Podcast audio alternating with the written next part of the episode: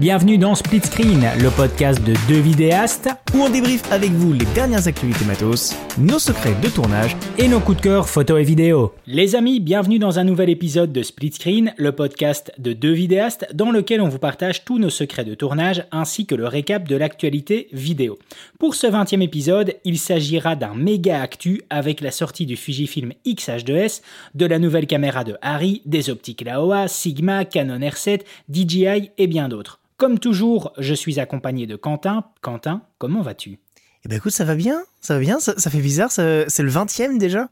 Oh là là. C'est le 20e, mais techniquement, ça devrait être le 21e. I, feel, I feel so vieux. Bah oui, bah oui, mais bon, tu sais, l'avantage d'être un petit podcast, c'est qu'on peut se permettre des fois, s'il y a un imprévu, de ne pas faire d'émission pendant une semaine. Voilà, c'est. Là, en l'occurrence, David avait un petit imprévu. Il m'a dit que si jamais on le faisait, il allait être totalement claqué et qu'il allait découvrir les infos en même temps qu'il allait les dire. Et c'est pas du tout son genre. Donc, comme il veut travailler un peu son sujet, bah voilà, autant repousser d'une semaine. Parce que nous, on ne vous offre que du contenu de qualité, les amis. Et c'est tout à fait ça, c'est bien résumé Quentin. Et en plus, ben, ça nous permet de rajouter quelques actus supplémentaires, voire même toutes fraîches de quelques heures euh, dans ce spécial méga actu. Euh, alors toi Quentin, dans le petit récap que je, te, que je t'ai envoyé et que je ne vais pas directement spoiler, voilà, juste avant de commencer, est-ce qu'il y a dedans des choses que tu as appris et de certaines qui t'ont hypé? Euh, bah, alors, c'est ce que je te disais avant qu'on commence l'enregistrement, euh, les, les, les Laowa nanomorphes, euh, je n'ai pas vu tout de suite ce que c'était. Après, effectivement, j'en avais déjà, je crois qu'on en avait déjà parlé d'ailleurs la semaine, euh, pas il y a deux semaines. On en avait déjà parlé, mais effectivement, je, je connaissais pas le nom et je trouve le nom très très rigolo. Parce que ça fait très de toute façon, Laowa dans l'idée. Euh, ouais, oui, c'est rigolo. euh, non, par contre, j'ai appris du coup Capture One iPad, mais ça existait déjà, ça, non? Mais écoute, pas que je sache, justement ils avaient, ils avaient un euh, capture assist, je crois, avant, un truc comme ça. Mais là, je vois que tu m'as dit que c'était pour 5 dollars par mois. Donc peut-être qu'en fait, ils ont remodelé l'application et qu'ils la font payante parce qu'avant, elle était gratuite avec la licence. Et donc, ah. donc ils avaient déjà un module, euh, un module ouais, iPad. Je sais plus comment ça s'appelait, euh, mais il y avait, il y avait déjà un module parce que nous, on a des clients des fois qui nous demandent des iPads justement pour les connecter à Capture One. Et euh, ça permettait notamment au client d'avoir euh, son retour euh, à distance sans tripoter tous les boutons qui étaient sur la tour de l'opérateur. Et ça permettait, quand c'est le photographe qui est derrière l'écran et que c'est pas lui qui tient l'appareil photo, ça arrive, notamment pour la nature morte, ça permettait en fait au photographe de déclencher à distance, comme ça, et il faisait pas chier l'opérateur qui restait derrière son ordi à faire ses petites retouches, voilà et son petit tri Alors, euh, on va peut-être faire le récap. Donc, euh, les amis, même ici, si on est dans un podcast euh, de vidéastes, mais comme tout vidéaste, de toute façon, on fait quand même, enfin, comme tout vidéaste freelance et solo ou alors en binôme, on fait aussi un peu de, photos, on va pas se le cacher, eh de la même chose que les photographes font aussi un peu de vidéo. Un peu de vidéo. Et donc, ben, c'est vrai que moi, en tout cas, jusqu'à présent, j'utilise en fait Lightroom pour deux raisons. Euh, la première raison, ça va être justement la possibilité donc de switcher de euh, mon ordinateur portable à mon iPad. J'adore retravailler mes photos directement sur mon iPad. En plus, c'est bien plus simple à, transporter et euh, le fait qu'on ait une synchronisation avec le cloud, c'est quand même hyper pratique. Ça, c'était la première raison. Et la deuxième raison, ben, c'était le système de gestion de masque intelligent et automatique qui est quand même super puissant maintenant dans la dernière version de Lightroom. Mais il n'y a rien à faire. Lightroom, au niveau du développement du RAW, c'est très très très loin derrière Capture One. Toi, je pense, Quentin, par contre, que tu utilises déjà Capture One depuis un petit temps. Ça fait, bah écoute, ça fait, euh, je crois que ça fait bientôt 5 ans que j'utilise Capture One. Et, euh, et, clairement, je ne regrette à aucun moment Lightroom. Euh, moi, clairement, ce qui m'a fait passer. Alors, il y a deux choses qui m'ont fait switcher. La première, c'est que le boulot dans lequel je suis rentré en 2017, on shootait avec. Enfin, nos clients travaillaient avec Capture One, donc mon collègue, quand je suis arrivé, il m'a dit eh, va falloir que tu te fasses à Capture One parce que bon, pour dépanner un, pour dépanner un client qui shoot sur Capture One, il faut connaître Capture One. Ce qui, ce qui est de jusque-là assez logique. Et, euh, et le, ce qui a fini de de sceller la tombe de Lightroom euh, pour moi, euh, c'est clairement la lenteur de Lightroom. J'en pouvais plus. Et, je me dis, c'était lent avec mes RAW de 20 millions de pixels de l'époque. J'ose même pas imaginer aujourd'hui avec les RAW de 45 millions de pixels de mon, de mon R5, ça doit être l'enfer. Et en fait, le truc, c'est que Capture One, c'est assez insidieux. insidieux. C'est qu'en fait, il ralentit petit à petit. Ça, quand vous allez lancer votre session, au début, il est rapide, il est réactif et tout. Et genre après une demi-heure, une heure, des fois deux heures, parce que quand, vous bossez vraiment à fond dans les photos, dans les retouches photos, vous pouvez y passer quatre heures. Hein. Et ben au bout d'une heure ou deux, bah on se rend compte que dès qu'on bouge un curseur, bah ça ça apparaît pas tout de suite le rendu. Ça apparaît au bout de quelques secondes. Et puis plus on plus on avance dans la session, plus ça met quelques secondes à apparaître. Et en fait, juste ça, au bout d'un moment, c'est pas possible. Quand vous êtes professionnel, c'est frustrant, c'est euh, voilà. Et donc je suis passé sur Capture One, qui, euh, qui est beaucoup plus réactif, qui gère beaucoup mieux euh, certainement la RAM ou je sais pas trop quoi, et euh, qui est vraiment super. Et en plus de ça, je trouve Capture One beaucoup moins fantaisiste au niveau des couleurs que Lightroom, parce qu'on va pas se mentir, les gens, quand vous voyez des photos où les couleurs sont vraiment dans les fraises, c'est-à-dire genre avec des avec des fleurs, enfin avec des feuilles qui apparaissent verts, etc c'est la plupart du temps les gens qui sont sur Lightroom et qui ont utilisé le petit. Il y a un outil qui permet de je crois, que c'est étalonnage des couleurs du boîtier, un truc comme ça. Et du coup, ça permet de déphaser totalement les couleurs. Euh, et c'est trop bizarre. Franchement, euh, ça rendait rendu un peu chelou. Alors, c'est sympa pour expérimenter, mais à la longue, ça fait pas pro du tout. Ça fait très amateur. Et Capture One n'a pas ce problème-là. En plus, Capture One a beaucoup d'algorithmes, notamment au niveau de la gestion du piqué, des corrections d'objectifs, etc., qui sont beaucoup plus poussés que, que sur Lightroom. Et, et surtout, bah, en fait, euh, on va pas se mentir, si jamais vous voulez devenir euh, photographe professionnel de haut niveau, et surtout que vous voulez devenir photographe professionnel qui travaille avec d'autres personnes, donc des techniciens, etc., bah, ça se fait sur Capture One. C'est nous, on a quasiment aucun de nos clients qui travaillent sur Lightroom. On a peut-être trois par an à tout péter. Tous les autres, tout le monde travaille sur Capture One. Donc, oui, euh, clairement, euh, intéressez-vous euh, à Capture One. Et je dirais un, le petit argument bonus, mais qui va pas forcément vous intéresser, parce que si vous êtes sur le podcast, normalement vous êtes en vidéo, donc vous avez vraisemblablement payé votre suite Adobe pour avoir Premiere, au moins, et, ou After Effects, ou je ne sais quoi. Mais c'est que si Capture One est un des rares logiciels aujourd'hui à proposer encore une licence perpétuelle. C'est con. Mais je pense qu'ils ont changé mais c'est bien. Je pense qu'ils. Non, non, non, ils proposent les deux. Non Ils continuent à ah, proposer les deux parce que j'ai acheté ma licence euh, il y a un mois et demi, là, à peu près. J'ai ah toujours pas installé. D'ailleurs, j'ai toujours sur mon Capture One craqué. Il faudrait vraiment que, que j'installe ma licence, que j'ai payé. Aïe, aïe, aïe, j'ai payé ma licence, mais j'ai toujours pas installé. C'est quand même, c'est quand même malheureux. Mais ouais, ah, ouais. Et en plus, il y a souvent des promos. Allez regarder régulièrement sur le site de Capture One ou sur le site de Profot, qui est du coup l'importateur. Alors, bien Profot et pas Profoto. Hein. Profot, qui est euh, l'importateur Phase One, puisque Capture One c'est fait par Phase One.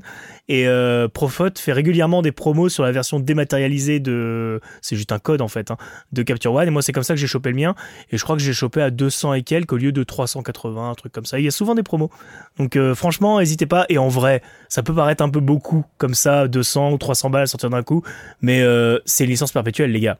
Donc en fait, vous allez la garder, vous pouvez, vous pouvez encore, à moins que vous ayez un nouveau boîtier qui ne soit pas pris en charge, parce que forcément, là, si j'ai Capture One 2022, euh, tous les boîtiers qui sortiront à partir de 2023 ne seront plus pris en charge par ce Capture One là. Mais en vrai, si c'est votre boîtier et que vous le gardez au moins 5 ou 6 ans, il n'y a pas de raison que, que vous changiez de Capture One, quoi. Donc clairement, allez jeter un œil sur Capture One. Voilà, petit instant relou euh, pour vendre Capture One. L'ergonomie aussi, l'ergonomie au niveau de l'étalonnage, etc. Euh, moi qui viens, enfin, d'un point de vue domaine vidéo, euh, je trouve qu'il y a bien plus de, de, de, repères, en tout cas, qui vont, qui vont nous sembler corrects ou euh, sur lesquels on, on retrouve plus facilement nos marques. Au niveau ergonomie de travail, je trouve Capture One bien plus plaisant. Et c'est vrai que jusqu'à présent, j'en discutais encore il y a pas longtemps avec mon ami Steve justement de, de Déclic numérique, et je lui disais, écoute, juste à cause du fait qu'on n'ait pas ce système de euh, crossover entre euh, laptop et tablette, mais ça me frustre. Et la gestion des masques. Il m'a dit écoute, la gestion des masques, dis-toi de toute façon que maintenant, euh, tu as l'avantage de avoir vraiment un, workflow entre Capture One et Photoshop qui est hyper fluide. Donc, si tu veux avoir une gestion des masques intelligente, tu peux la garder avec Photoshop qui est même supérieur à Lightroom. Donc, tu rebalances directement ton projet dans Photoshop et tu peux retravailler tes masques là-dedans. Et, et maintenant, ben voilà, il débarque à partir du 28 juin. Il débarque donc avec justement une application mobile qui est censée reprendre euh, quasiment l'entièreté du Capture One version desktop, mais euh, sans quelques fonctionnalités comme la fonctionnalité de tethering par exemple que j'ai vu qui n'allait pas être présente, mais dont je me fous totalement, ça ne me concerne pas. Et donc pour un budget de 5 dollars par mois, donc de 5 dollars par, de, 5 dollars par mois. Donc à voir euh, d'un point de vue euro s'ils vont nous faire du 5 euros par mois, encore aucune idée, mais je risque en tout cas de craquer ou en tout cas de, de faire un test d'un mois pour voir un peu ce que ça donne. Ouais, c'est ça. Je suis vraiment tu peux faire des tests, hein, c'est, c'est le seul avantage d'un abonnement. Hein. En vrai. Oui, oui, tout à fait, tout à fait. C'est vraiment ça. C'est vraiment ça. Euh, allez, on va euh, continuer dans, dans l'actu. Et là, je vais t'en citer une, Quentin, parce que j'ai besoin euh, de ton avis, ainsi que des auditeurs. Une actu que je ne t'ai pas mis dans la petite liste que je t'ai envoyée, parce que c'est tout nouveau, c'est tout chaud, c'est tout chaud. Ça sort du Les amis, ça sort du four. Euh, à l'instant où on fait ce podcast, DJI vient de balancer une petite bande-annonce. Ah il y a de ça euh, deux ou trois heures. Ouais, voilà. Le 15 juin, on a un nouvel événement, une nouvelle sortie de produits euh, de chez DJI. Il me semble que dont tout on a est déjà certain- leaké en plus, donc en vrai. bah, Il y a euh, quelques photos, voilà, quelques photos ont déjà leaké. Donc, il s'agirait du euh, RS3 euh, Pro, donc euh, du, euh, du gimbal, d'un nouveau gimbal de DJI. Donc, honnêtement, euh, ben voilà, c'est là ma Il plus grande surprise parce que. Ben, il est pas très longtemps, contrairement, tu vois, entre le DJI RS classique, donc que euh, qui, est- qui était sorti il y a maintenant de ça, je pense, 4 ans, quelque chose comme ça, et le RS2, il y a eu un laps de temps énorme. Et là, par contre, boum, on voit euh, sortir un nouveau gimbal. Donc j'étais assez surpris, en tout cas, de voir apparaître ça. En vrai, ça fait Je pas suis si longtemps que ça. hein. euh, Je, je ça fait pas regarder, longtemps. il a été, il a été annoncé, enfin il a été, ou il est sorti le 9 septembre 2020. Ah, Sachant c'est qu'entre-temps, le- il y a eu le les R- confinements, il y a eu tout ça, tu vois. Donc euh, en vrai, c'est pas, ça fait un petit peu moins de deux ans. Ouais, c'est ça. Bah, de deux écoute, ans. moi, j'a- j'aurais dit un an, moi, tu vois, j'aurais dit euh, un, un an, mais Ouais, mais ça, ok, c'est- ça, d'accord. c'est l'effet Covid, ça. Ouais, c'est les- ouais, c'est l'effet Covid, exactement. Mais euh, donc donc c'est vrai que là, euh, à savoir que on est aujourd'hui le mercredi 8 juin, donc le, le 15 juin, c'est dans un peu plus d'une semaine. Donc on peut déjà supposer que l'ami Stéphane Couchot est certainement en train de jouer avec euh, avec ce nouveau gimbal. Et euh, et alors de, de du peu qu'on a vu dans l'espèce de mini teaser, on voit des espèces de petites lentilles apparaître. Donc on peut supposer en tout cas une intégration native du système lidar euh, dedans, euh, de la même façon qu'on peut très bien le retrouver. Ah non, on, on ne le retrouve pas de façon native dans, dans le Ronin 4D maintenant que j'y réfléchis. C'est un élément supplémentaire, c'est C'est ça un hein, élément supplémentaire, mais qui est vendu, il me semble, de série avec. Il me semble Oui, que tu vendu peux pas acheter le Ronin 4D sans le lidar. Il me C'est ça, ok, ok. Euh, et toi, Quentin, contraire, euh, voilà, je, je voulais te poser la question parce que comme justement, euh, tu viens d'avoir joué un peu de temps avec le Ronin 4D, Mhm. qu'est-ce que tu pourrais voir Qu'est-ce qui pourrait à la limite te- te- t'exciter, te chauffer avec la sortie de ce RS3 Pro? Est-ce qu'il y a des éléments que tu as vus de présent dans le Ronin 4D juste d'un point de vue purement gimbal et qui pourraient justement t'inciter ou dans lesquels tu espérerais les voir apparaître sur ce nouveau euh, modèle de, de DJI, donc ce RS3 Pro Alors, alors, en vrai, moi, c'est pas la partie gimbal qui m'a le plus impressionné avec le, avec le Ronin 4D, c'est vraiment la combinaison gimbal et caméra intégrée. Moi, c'est du coup, du coup, tu vois, je- la partie gimbal en soi, euh, la nacelle, elle n'a pas la même forme que là, c'est-à-dire que c'est pas une nacelle centrale euh, comme sur le Ronin 4D. Le Ronin 4D a une nacelle centrale puisque, bah, forcément, de par sa conception, c'est plus pratique. Mais, euh, mais ouais, non, c'est pas forcément ce qui m'a le plus impressionné. Après, par contre, euh, sur l'annonce, il y a trois produits. Du coup, il y a ce Ronin RS2 Pro.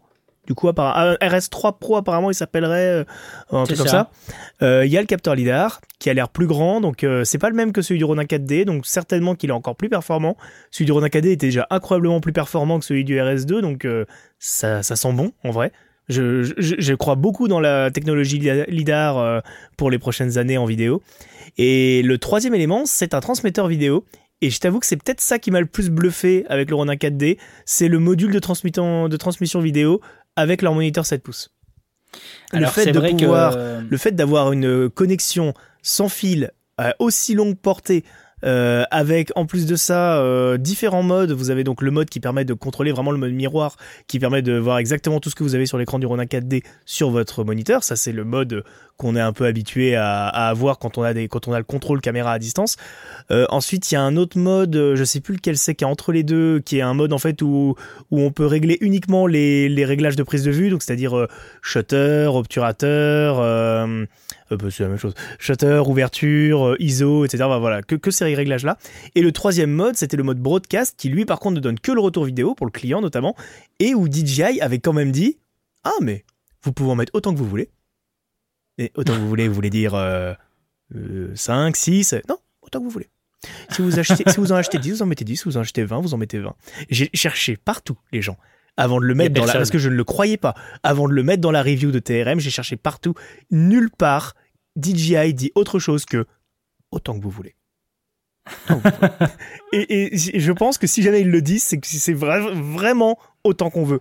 Puisque le signal est tellement bien compressé en vrai que je pense que ça doit prendre que dalle de place. Avec les H265, etc. Maintenant, tous ces nouveaux formats qui permettent d'avoir un très bon débit 1080p euh, pour un encombrement vraiment minimum, je pense qu'on peut réellement connecter 10 écrans en simultané au Ronin 4D pour 10 clients différents, à 10 endroits différents de la pièce. Ça ne sert à rien, mais c'est faisable.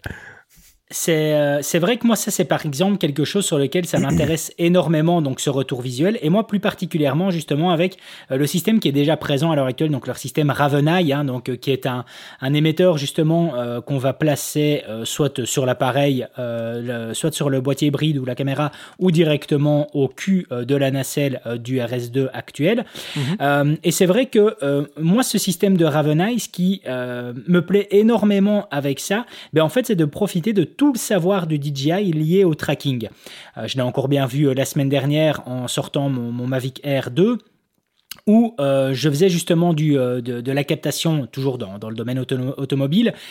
Et j'ai fait des plans, des, plans, des plans drones extraordinaires, tous, sans me prendre la tête, en quasiment réussi du premier coup à chaque fois, justement grâce au tracking qui est présent dedans. Et donc, moi, s'il y a une nouvelle intégration euh, de ce système Ravenai avec un, niveau encore supérieur ou en tout cas équivalent à ce qu'on peut retrouver dans, les drones, euh, je pense que oui. Euh, autant à chaque fois qu'il y a une sortie de gimbal, je m'en fous un peu, autant là, je pense qu'ils réussiront à me hyper au possible parce que si dès l'instant la technologie avec ce système de Ravenai et de tracking est opérationnelle à 100%, c'est-à-dire que voilà, tu surlignes directement ton sujet, que ce soit une personne ou un véhicule parce qu'il les reconnaît très bien et que tu peux très bien décider, ben voilà, maintenant, euh, je vais me déplacer avec, euh, avec le gimbal, mais toi, de toute façon, je veux que tu fasses un tracking de type orbite. Et si tout ça se fait naturellement, de la plus simple façon, et que on a aussi une gestion pour euh, des objets et qu'il les fixe bien, c'est-à-dire que par exemple, tu veux faire euh, du, euh, du, tracking de, lié à de l'immobilier, donc style une maison, ce genre de choses là, ou une fenêtre, peu importe, ou un objet, si on commence à avoir le, le, même type de mode qu'on a dans les qu'on a dans leur drone, pour moi, ça va être un game changer dans le sens où c'est quasiment quelque chose que je devrais avoir pour pour vraiment me faciliter la vie. Quand je vois le nombre de plans euh, que je recommence au gimbal lié à l'automobile, euh, des fois c'est hyper frustrant. Et euh, quand je vois avec quelle facilité je l'ai réussi au drone, je me dis, mon Dieu, s'ils arrivent à vraiment rendre ça opérationnel mieux que ce que c'est déjà, mais là je signe à deux mains. Je réfléchis même pas, je signe à deux mains parce que ça va littéralement me changer. la après, je t'avoue que vu la forme, ça ressemble quand même beaucoup au module du Ronin 4D. Donc moi, je, mhm. je prends un pari, les amis. On est en juin 2022. Je prends un pari sur l'avenir avec DJI. Je pense que ce module est un module qui se branche sur VLOC pour se foutre sur des caméras qui existent déjà, genre RED euh, et compagnie. Un module externe qui se fixera au cul de la caméra et qui permettrait du coup de bénéficier de cette technologie en étant sur une caméra euh, tierce qui ne soit pas de DJI. Et que ça leur servira de pied dans la porte pour ensuite nous sortir une caméra cube façon RED euh, et compagnie, une caméra cinéma entre guillemets, d'ici un an ou deux. Mhm. C'est mon pronostic. Ok, ok. Je bah, ne me base sur absolument rien euh, pour dire ça. Hein, donc euh, voilà. On, sera. Euh, on, sera très. On ça se trouve, je voilà, de la merde. Mais voilà. Ça serait très stylé, de, en même toute temps, façon, ils font que copier tout le monde. Donc au bout d'un moment, ils vont bien finir par le faire. On sera très vite fixé. Hein. Le, 15, c'est mercredi prochain. Donc on sera très vite hmm. fixé là-dessus. Parce que vu la, vu la forme et vu la taille du truc, c'est trop gros pour être sur un Ronin S3 potentiel. Euh, ou sinon, à ce moment-là, ça sera pas ergonomique du tout. Ça va être mal foutu. ouais, bah, euh, c'est à voir. Par contre, c'est intéressant, c'est qu'apparemment, euh, là, je regarde sur Phototrend, Phototrend dit qu'apparemment, il n'y a pas, on n'attendrait pas de RSC3 de Ronin SC. Bien, je, sais que, je sais que le RSC a bidé, c'était une merde sans nom. On l'avait chez SOS Ciné. Je crois qu'Albert les a tous revendus depuis parce que c'était une merde. On n'arrivait même pas, on même pas à équilibrer un alpha 7 dessus, donc euh, c'est vraiment pourri. Le RSC2, je l'ai jamais essayé, donc je sais pas en termes de moteur, est-ce qu'ils l'ont un peu mieux dimensionné ou quoi, mais globalement le RSC1 était une vraie merde. On pouvait quasiment rien monter dessus. Tout était trop gros, tout était trop lourd, tout était, bref. Donc euh, à voir, peut-être qu'ils ont retenu la leçon et qu'ils se sont dit qu'en fait en vrai, euh, vu les ventes des RSC1 et RSC2, peut-être qu'ils se sont dit juste on va faire un RSC3, on va le sortir bien cher pour les vidéastes qui du pognon et basta. Je pense ouais, ben... qu'à mon avis, on est plus sur ça. On va bien voir comment ça va se, profiler. Et peut-être aussi une meilleure intégration, euh, une, une, meilleure ergonomie peut-être pour la gestion en format vertical. Euh, ça, peut être, euh, ça, peut être intéressant. Comme, allez, petite parenthèse, comme je disais ici en off avec, avec Quentin juste avant le début du podcast, je viens de terminer ici l'écriture de, de, la formation que j'ai fait sur le Canon R6, formation vidéo de petit placement de produit qui sortira bientôt sur, sur les plateformes de, de, de, formation en ligne type Udemy. Je, voilà, je fais mon autopub. Euh, j'ai découvert justement euh, une option bien cachée qui permet justement de profiter des données gyroscopiques du R6 et de avoir justement la prise en charge maintenant du format vertical au niveau de la vidéo. Donc quand il enregistre la vidéo et qu'on a le boîtier au format vertical, ben, il l'enregistre bel et bien en 1080 par 1920. Donc euh, si, si, si le, nouveau gimbal justement de DJI ici peut, peut intégrer une ergonomie aussi liée à du vertical, comme, comme Jayoun a plus ou moins réussi à faire le pari avec le Crane 2S. Euh, moi, je suis, euh, je suis aussi partant. Donc ça aussi c'est à voir. Allez, on change d'actu euh, et là Quentin je vais te typer vu que j'ai vu un de tes commentaires passer là-dessus donc je sais que, tu apprécieras la, petite nouveauté. On va parler de Nikon ah et de son Z9. ah oui merde. Il passe en justice. Je me suis, fait, je me suis fait, je crois que je me suis fait pourrir pour ce commentaire. Il y, a, des gens qui ont vraiment pas d'humour. C'est voilà, je tiens à préciser sur les réseaux sociaux vous n'avez pas d'humour les gens. Allez, on va quand même rappeler le, pitch. Donc, les amis, Nikon euh, passe en justice. Donc, Red attaque Nikon. Euh, sans surprise, en fait, lié justement au RAW, au NRAW, au Nikon RAW. De la même façon que Apple euh, était passé en justice et avait perdu il y a de ça 4 ans, justement lié au RAW, qui repose sur une technologie brevetée, en fait, par, par, par Red. donc, la question à se poser, justement, par rapport à ce Z9. Donc, déjà, il passe en justice. Est-ce que petit 1, ils peuvent peut-être gagner tout en sachant que Apple s'était éclaté les dents là-dessus. Voilà. Euh, si c'est le cas, de toute façon, comme euh, d'autres l'ont rappelé, ben, on aurait enfin une jurisprudence. Et ce qui veut dire que là, les amis, la montée en puissance du RAW euh, au niveau des constructeurs tierces serait énorme. Mais bref, en effet. Je, tiens à préciser que d'après d'après certaines personnes qui avaient répondu en commentaire sous cette publication, apparemment le brevet de RAID est levé en 2023. Ouh, ok, d'accord. Je crois. Il me semble que c'est, tous les X années, en fait, les brevets euh, aux États-Unis. Et du coup, apparemment, le brevet tomberait dans le domaine public en 2023. Ok. Donc peut-être que Nikon a juste. Enfin, comme d'habitude, en fait. Nikon était en retard depuis le début. Et en fait, Nikon est juste arrivé deux ans trop tôt. C'est con. Oui, c'est ça. Ou peut-être qu'ils arriveront à retarder euh, sur le coup de, de oui, c'est possible aussi. C'est vrai que la, quelques centaines de milliers d'euros. La justice peut être un peu, un peu Ouais, voilà. Donc, euh, donc c'est à voir. Maintenant, ils pourraient très bien les attaquer a priori sur le manque à gagner ou en tout cas sur sur ce qui a été euh, gagné durant les années précédant le, domaine public. Mais donc voilà, savoir c'est est-ce que justement le NRO qui doit débarquer, si je ne me trompe pas, ou qui a déjà débarqué, est-ce que c'est quelque chose qui soit va être retiré et remplacé par quelque quelque chose d'autre Ou est-ce que, euh, par exemple, on peut peut-être supposer, de la même façon que ça s'est passé ici avec DJI et le Ronin 4D, une baisse de prix sur le Z9, une baisse de prix en disant, ben voilà les amis, euh, on vous a annoncé ça, ça sera pas le cas. Ben, tout comme DJI l'a fait avec le Ronin 4D, combien est-ce qu'ils ont retiré euh, d'ailleurs d'euros de, de, mémoire? C'est pas 500 euros ou 600 euros, je pense. je crois que c'est 600, 600, il me semble. 600 ou 700. Hein, c'est quand même un bon. Après, c'est 600 ou 700 sur le prix TTC, il me semble. On avait c'était, c'était, non, c'était quand même une belle remise. Hein. C'est quand même une belle remise. Après, il faut pas oublier un truc. Hein. DJI n'a pas du tout la même force de frappe que Nikon. Je doute que Nikon puisse retirer ne serait-ce que 200 euros de marge sur son produit. Et de toute façon, il est pas il est disponible par le Z9. Donc en vrai, qu'est-ce que ça changera? Ouais. Ouais, ça c'est vrai, c'est euh, le fait que les livraisons en tout cas se font euh, tarder de chez tarder. J'ai, euh, je ne sais pas si je l'avais mentionné dans, dans, dans, un podcast, si, si ça avait déjà été. Je pense que je l'avais mentionné que une de mes connaissances, attendant toujours le Z9 et se rendant compte qu'au final elle n'a pas spécialement, spécialement besoin, ben, elle a annulé pour prendre un Canon R7.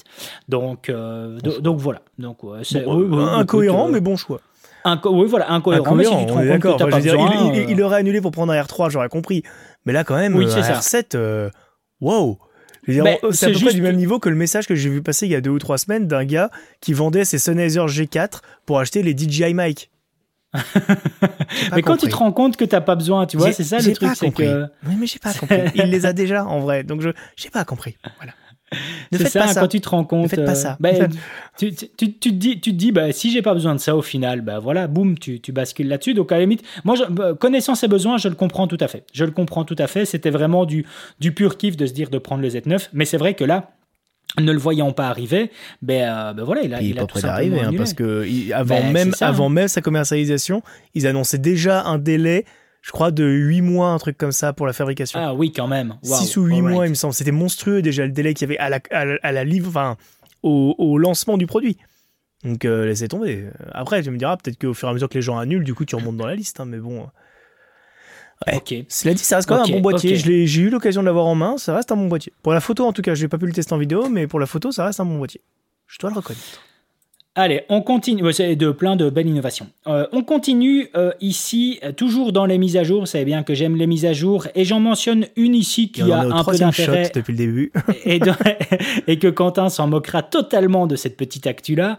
Le 5 juillet, euh, le GH6 se voit fournir une nouvelle mise à jour dans laquelle on a entre autres, c'est ça que je retiendrai le plus, ben, la possibilité d'enregistrer en ProRes RAW 4K 120 images par seconde avec l'Atomos Ninja 5 Plus. Et pour quel petit débit?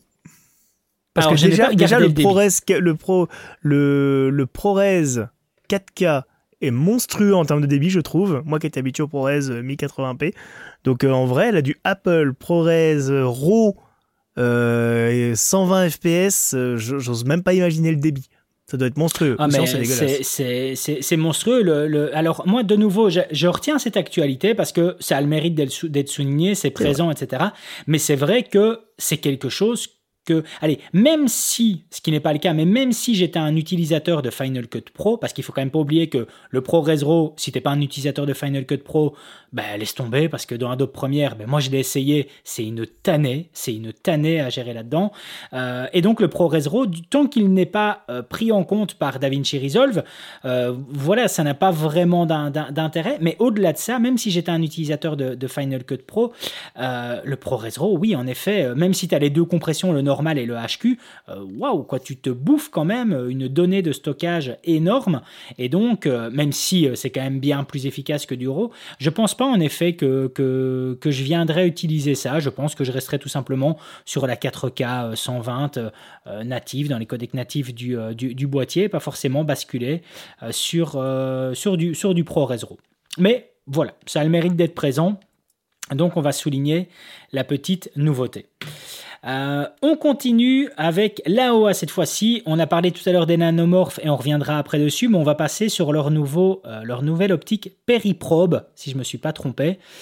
Donc en fait, c'est une nouvelle déclinaison de leur Laowa Probe. Donc c'est l'objectif macro qu'ils avaient 14 mm, l'objectif en forme de tube 14 avec mm justement F11. euh, ouais 14 mm f11 les amis énormément énormément gourmand en lumière et donc cette espèce de, de, de, de tube de, de, petits tubes euh, qu'on pourrait très bien y voir des applications euh, scientifiques avec Euh, et donc l'optique était placée justement de la même façon que sur un objectif classique c'est-à-dire en bout de, de, de, de, l'objectif.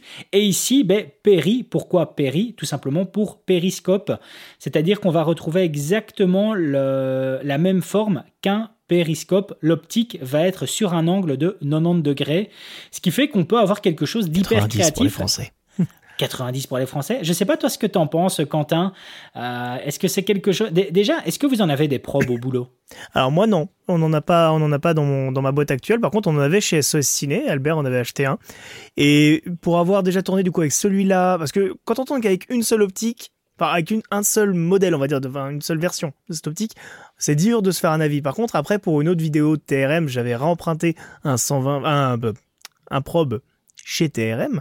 Et, euh, et donc du coup j'avais euh, j'avais pu me faire une idée euh, avec du coup deux versions différentes et je peux vous faire un retour d'expérience. Cette optique est certes incroyable en termes de prise de vue, etc. Par contre, elle est pas piquée. Pas du tout. Vraiment, Non, vraiment pas non, du tout. Donc hein, c'est-à-dire qu'elle elle ouvre à F11, mais il va falloir fermer d'au moins deux diaphes pour gagner du piqué. Ouais. Euh, elle a une teinte verte, dégueulasse. Parce que bah forcément, optiquement, c'est pas du Zeiss, c'est pas un truc très euh, contrôle qualité, etc. Donc voilà, et puis ils ont certainement eu des contraintes en termes de taille et tout. Et, et, globalement, la petite loupiote qui est au bout est pas très utile, même si bon, il continue à la garder parce que je pense qu'il y a certaines personnes qui s'en servent, mais globalement, elle est pas très très utile. Euh, et ça devient très très compliqué en fait à lighter parce qu'en fait vous vous retrouvez très très vite avec votre, votre optique dans le champ quoi. Enfin l'ombre de votre optique surtout dans le champ. Mais, euh, mais après, ouais, non, ça, ça, reste une optique assez intéressante. Moi, j'ai toujours été fasciné par les plans que les mecs font avec le Laowa Probe et des bras robotisés. C'est vraiment, pour moi, c'est le combo hein. parfait. Je pense que cette optique est vraiment très intéressante quand elle a le bras robotisé parce que elle n'est pas stabilisée, ça va sans dire, et donc elle tremble énormément quand vous l'utilisez sur un slider ou un truc comme ça.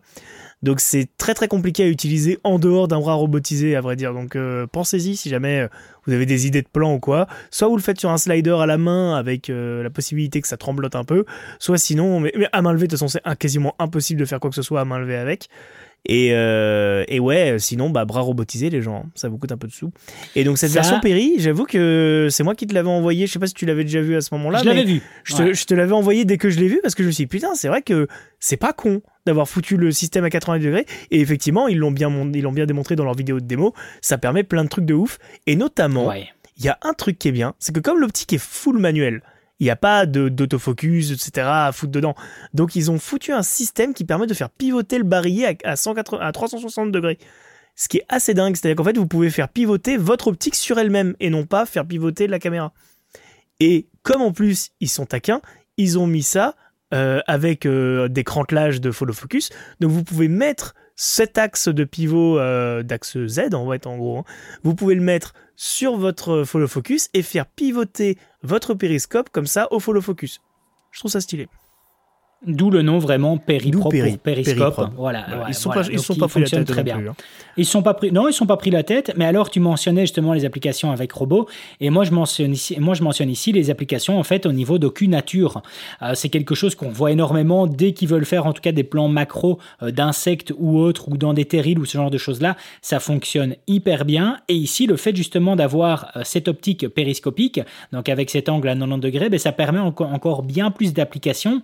Et c'est c'est vrai que quand j'ai vu en tout cas certains, euh, certains, euh, certains clips qui avaient été effectués euh, en extérieur, je me suis dit allez, j'aimerais bien tester, j'aimerais bien essayer. acheter, je ne suis pas du tout le client pour, mais euh, je serais curieux en tout cas d'essayer de, de, de, de, mettre ça en tout cas sur la, sur la C70 et de faire quelques plans macro euh, en, en, plein extérieur justement euh, de, type, de, type jardin, abeille, tout ça.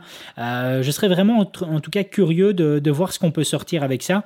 Donc de, nouveau, en fait, il faut toujours souligner la même chose, c'est que l'AOA ils vont, ils vont nous chercher, euh, ils, vont, ils vont nous développer des choses sur lesquelles, en fait, on n'en a pas besoin. Mais dès que c'est là, on se dit, mais ouais, ouais, si, on veut, en fait. Il veut. On, on, sait, mm. on savait, ils sont comme Apple, quoi. On savait pas qu'on voulait encore ça, tu vois. On ça. savait pas qu'on voulait encore ça. Et là, et là, ils débarquent avec quelque chose que, que je trouve génial. Et, euh, et de la même façon qu'ils débarquent, on rebondit là-dessus, justement avec les Laowa nanomorphes. Donc, en fait, une série de trois optiques anamorphiques, toutes petites, et avec l'avantage euh, d'avoir une compression 1.5. Et ça, pour moi, ça c'est super important parce qu'avec les avec des, caméras justement comme, euh, euh, comme, la, comme la C70, ben, la compression 1.5 sur un capteur 16 neuvième, ben, c'est nickel en fait. C'est nickel, on, on perd pas, de partie d'image. c'est vraiment agréable. Contrairement à la compression 1.8 ou, ou 2 qui elle peut poser problème, la compression 1.5 c'est vraiment nickel. Et, et ça par contre ça, ça me hype. Les, nanomorphes, euh, surtout euh, d'un point de vue prix, euh, c'est encore assez accessible. J'ai vu deux, trois. Est-ce que toi, Quentin, est-ce que tu as vu deux, trois vidéos circuler sur les nanomorphes, les exemples qui circulent ou pas? Pas du tout. Par contre, je t'avoue que là, je viens de voir une image. Ah oui, non, c'est les APS, c'est ça. Oui, non, c'est pas. Parce que je viens de voir une image où elle était tenue en main, elle me paraissait toute petite. Non, non, c'était pas, pas celle-là. non, non, j'ai pas encore vu. En vrai, je t'avoue, je me suis. Je t'avoue moi, je suis très très loin de la hype de l'anamorphique. L'anamorphique ne me hype pas du tout. Donc, euh, parce que c'est pas du tout mon style de, vidéo, euh, l'anamorphique, c'est pas compatible avec mon style de vidéo. Donc, euh, en vrai, je me suis vraiment pas tenu informé de, ça. Bah écoute, c'est pas mal. Ils ont fait deux déclinaisons de flair. Ouais, deux déclinaisons de flair, ambre ou bleu. Et le flair, justement, est pas dégueulasse comme on peut retrouver sur la gamme Sirui, où là c'est hyper sharp, etc. Non, on a quelque chose quand même d'un peu plus organique. Donc, je serais vraiment en tout cas curieux, curieux de les essayer. Je trouve, hmm. ça, je trouve ça pas mal du tout. Euh, on continue toujours euh, dans l'actualité avec Sony qui redébarque ici sur le domaine de l'APS-C et nous ont fait un petit coup d'éclat dernièrement avec une trilogie d'optiques euh, pour leur boîtier APS-C, donc un 11 mm qui ouvre à f1.8, un 15 mm qui ouvre à f1.4 et un zoom donc 10-20 mm qui ouvre à f4 et moi je trouve ça génial. Je trouve ça génial. ça fait ça, quelques temps maintenant que je le dis, hein, les amis, pour celles et ceux en tout cas qui sont équipés en Sony le bonheur que c'est au niveau du donc que ce soit euh, full frame ou APS-C, le bonheur que c'est au niveau du parc optique. Bon après la monture E, elle a depuis euh, depuis quasiment 7 euh, ans, je pense 7 ou 8 ans. Donc OK, ça ils ont eu le temps de débarquer mais mais à l'heure actuelle, le nombre d'optiques qui sont en monture E, c'est ouf c'est oufissime. Moi, j'en suis jaloux. Je ne sais pas si toi, Quentin, euh, tu as un peu cet effet de, le, la même, le même effet que moi, c'est-à-dire des fois d'être un peu jaloux de voir tout le parc optique qu'il y a chez Sigma, mais euh, je vais euh, je vais pas répondre, sinon je vais être méchant. Pourquoi est-ce que tu vas être méchant? Qu'est-ce que bah, parce que je dis que ça sert à rien d'avoir beaucoup d'optiques si elles sont aussi mauvaises que les Sony. non, je rigole. c'est pas drôle, c'est pas drôle. Non, en vrai, en vrai, le seul truc que j'envie aux sonistes, c'est d'avoir des optiques Zeiss pour le bokeh Zeiss. C'est le seul truc que je leur envie. Vraiment, c'est au-delà de ça, euh, sinon ça va. Franchement, je, je bien et puis, euh, et puis tous les constructeurs tierces, quoi. Allez, on a, que ce soit Tom, Tamron et Sigma, dès qu'ils sortent une nouvelle optique, on l'a encore bien vu ici dernièrement, toujours dans l'actu, Sigma nous a balancé la semaine dernière une nouvelle optique 16-28 mm qui ouvre à f2.8 constant c'est de la monture, enfin monture L et monture E pour Sony. Donc euh, moi quand je vois ça, ouais, je suis quand même un peu jaloux quoi. Je suis jaloux de, de, voir euh, tout le parc optique qu'ils ont. En plus, euh, Sony, de leurs propres optiques à eux, ont à chaque fois l'intelligence aussi de proposer, alors après on peut rediscuter de l'aspect qualité optique derrière, mais de nous proposer aussi des optiques qui sont pas trop encombrantes et qui ont l'avantage d'avoir une grande ouverture. Donc c'est vrai que là-dessus, euh, je pense que euh, c'est simplement le fait que, d'un point de vue Canon par exemple, la monture RF est euh, à l'heure actuelle trop jeune et le fait qu'elle est toujours fermée aux constructeurs tierces qui fait que le parc optique est toujours moindre à l'heure actuelle, même si on espère voir apparaître un. Ça, c'est off. Il y a un 35 mm 1.2 ou 1.4, je pense, qui doit débarquer prochainement. il me semble, qui va, qui va être annoncé bientôt. Là, ça va être bien parce que je t'avoue que nous, au boulot, pour le coup, les clients le demandent beaucoup. Et euh, c'est un peu, on se retrouve toujours un peu con à leur dire ah bah non, euh, ça existe pas. ouais, c'est ça, ouais, ça, Ils ont, ils ont, ouais, ouais, ouais. Il y a pas, il y a pas de grand angle aujourd'hui, à part le 1535 du coup. Mais hormis le 1535, il y a pas de grand angle en fixe pour l'instant en RF. Après, je pense que c'est parce que le grand angle c'est vraiment le plus dur à développer optiquement.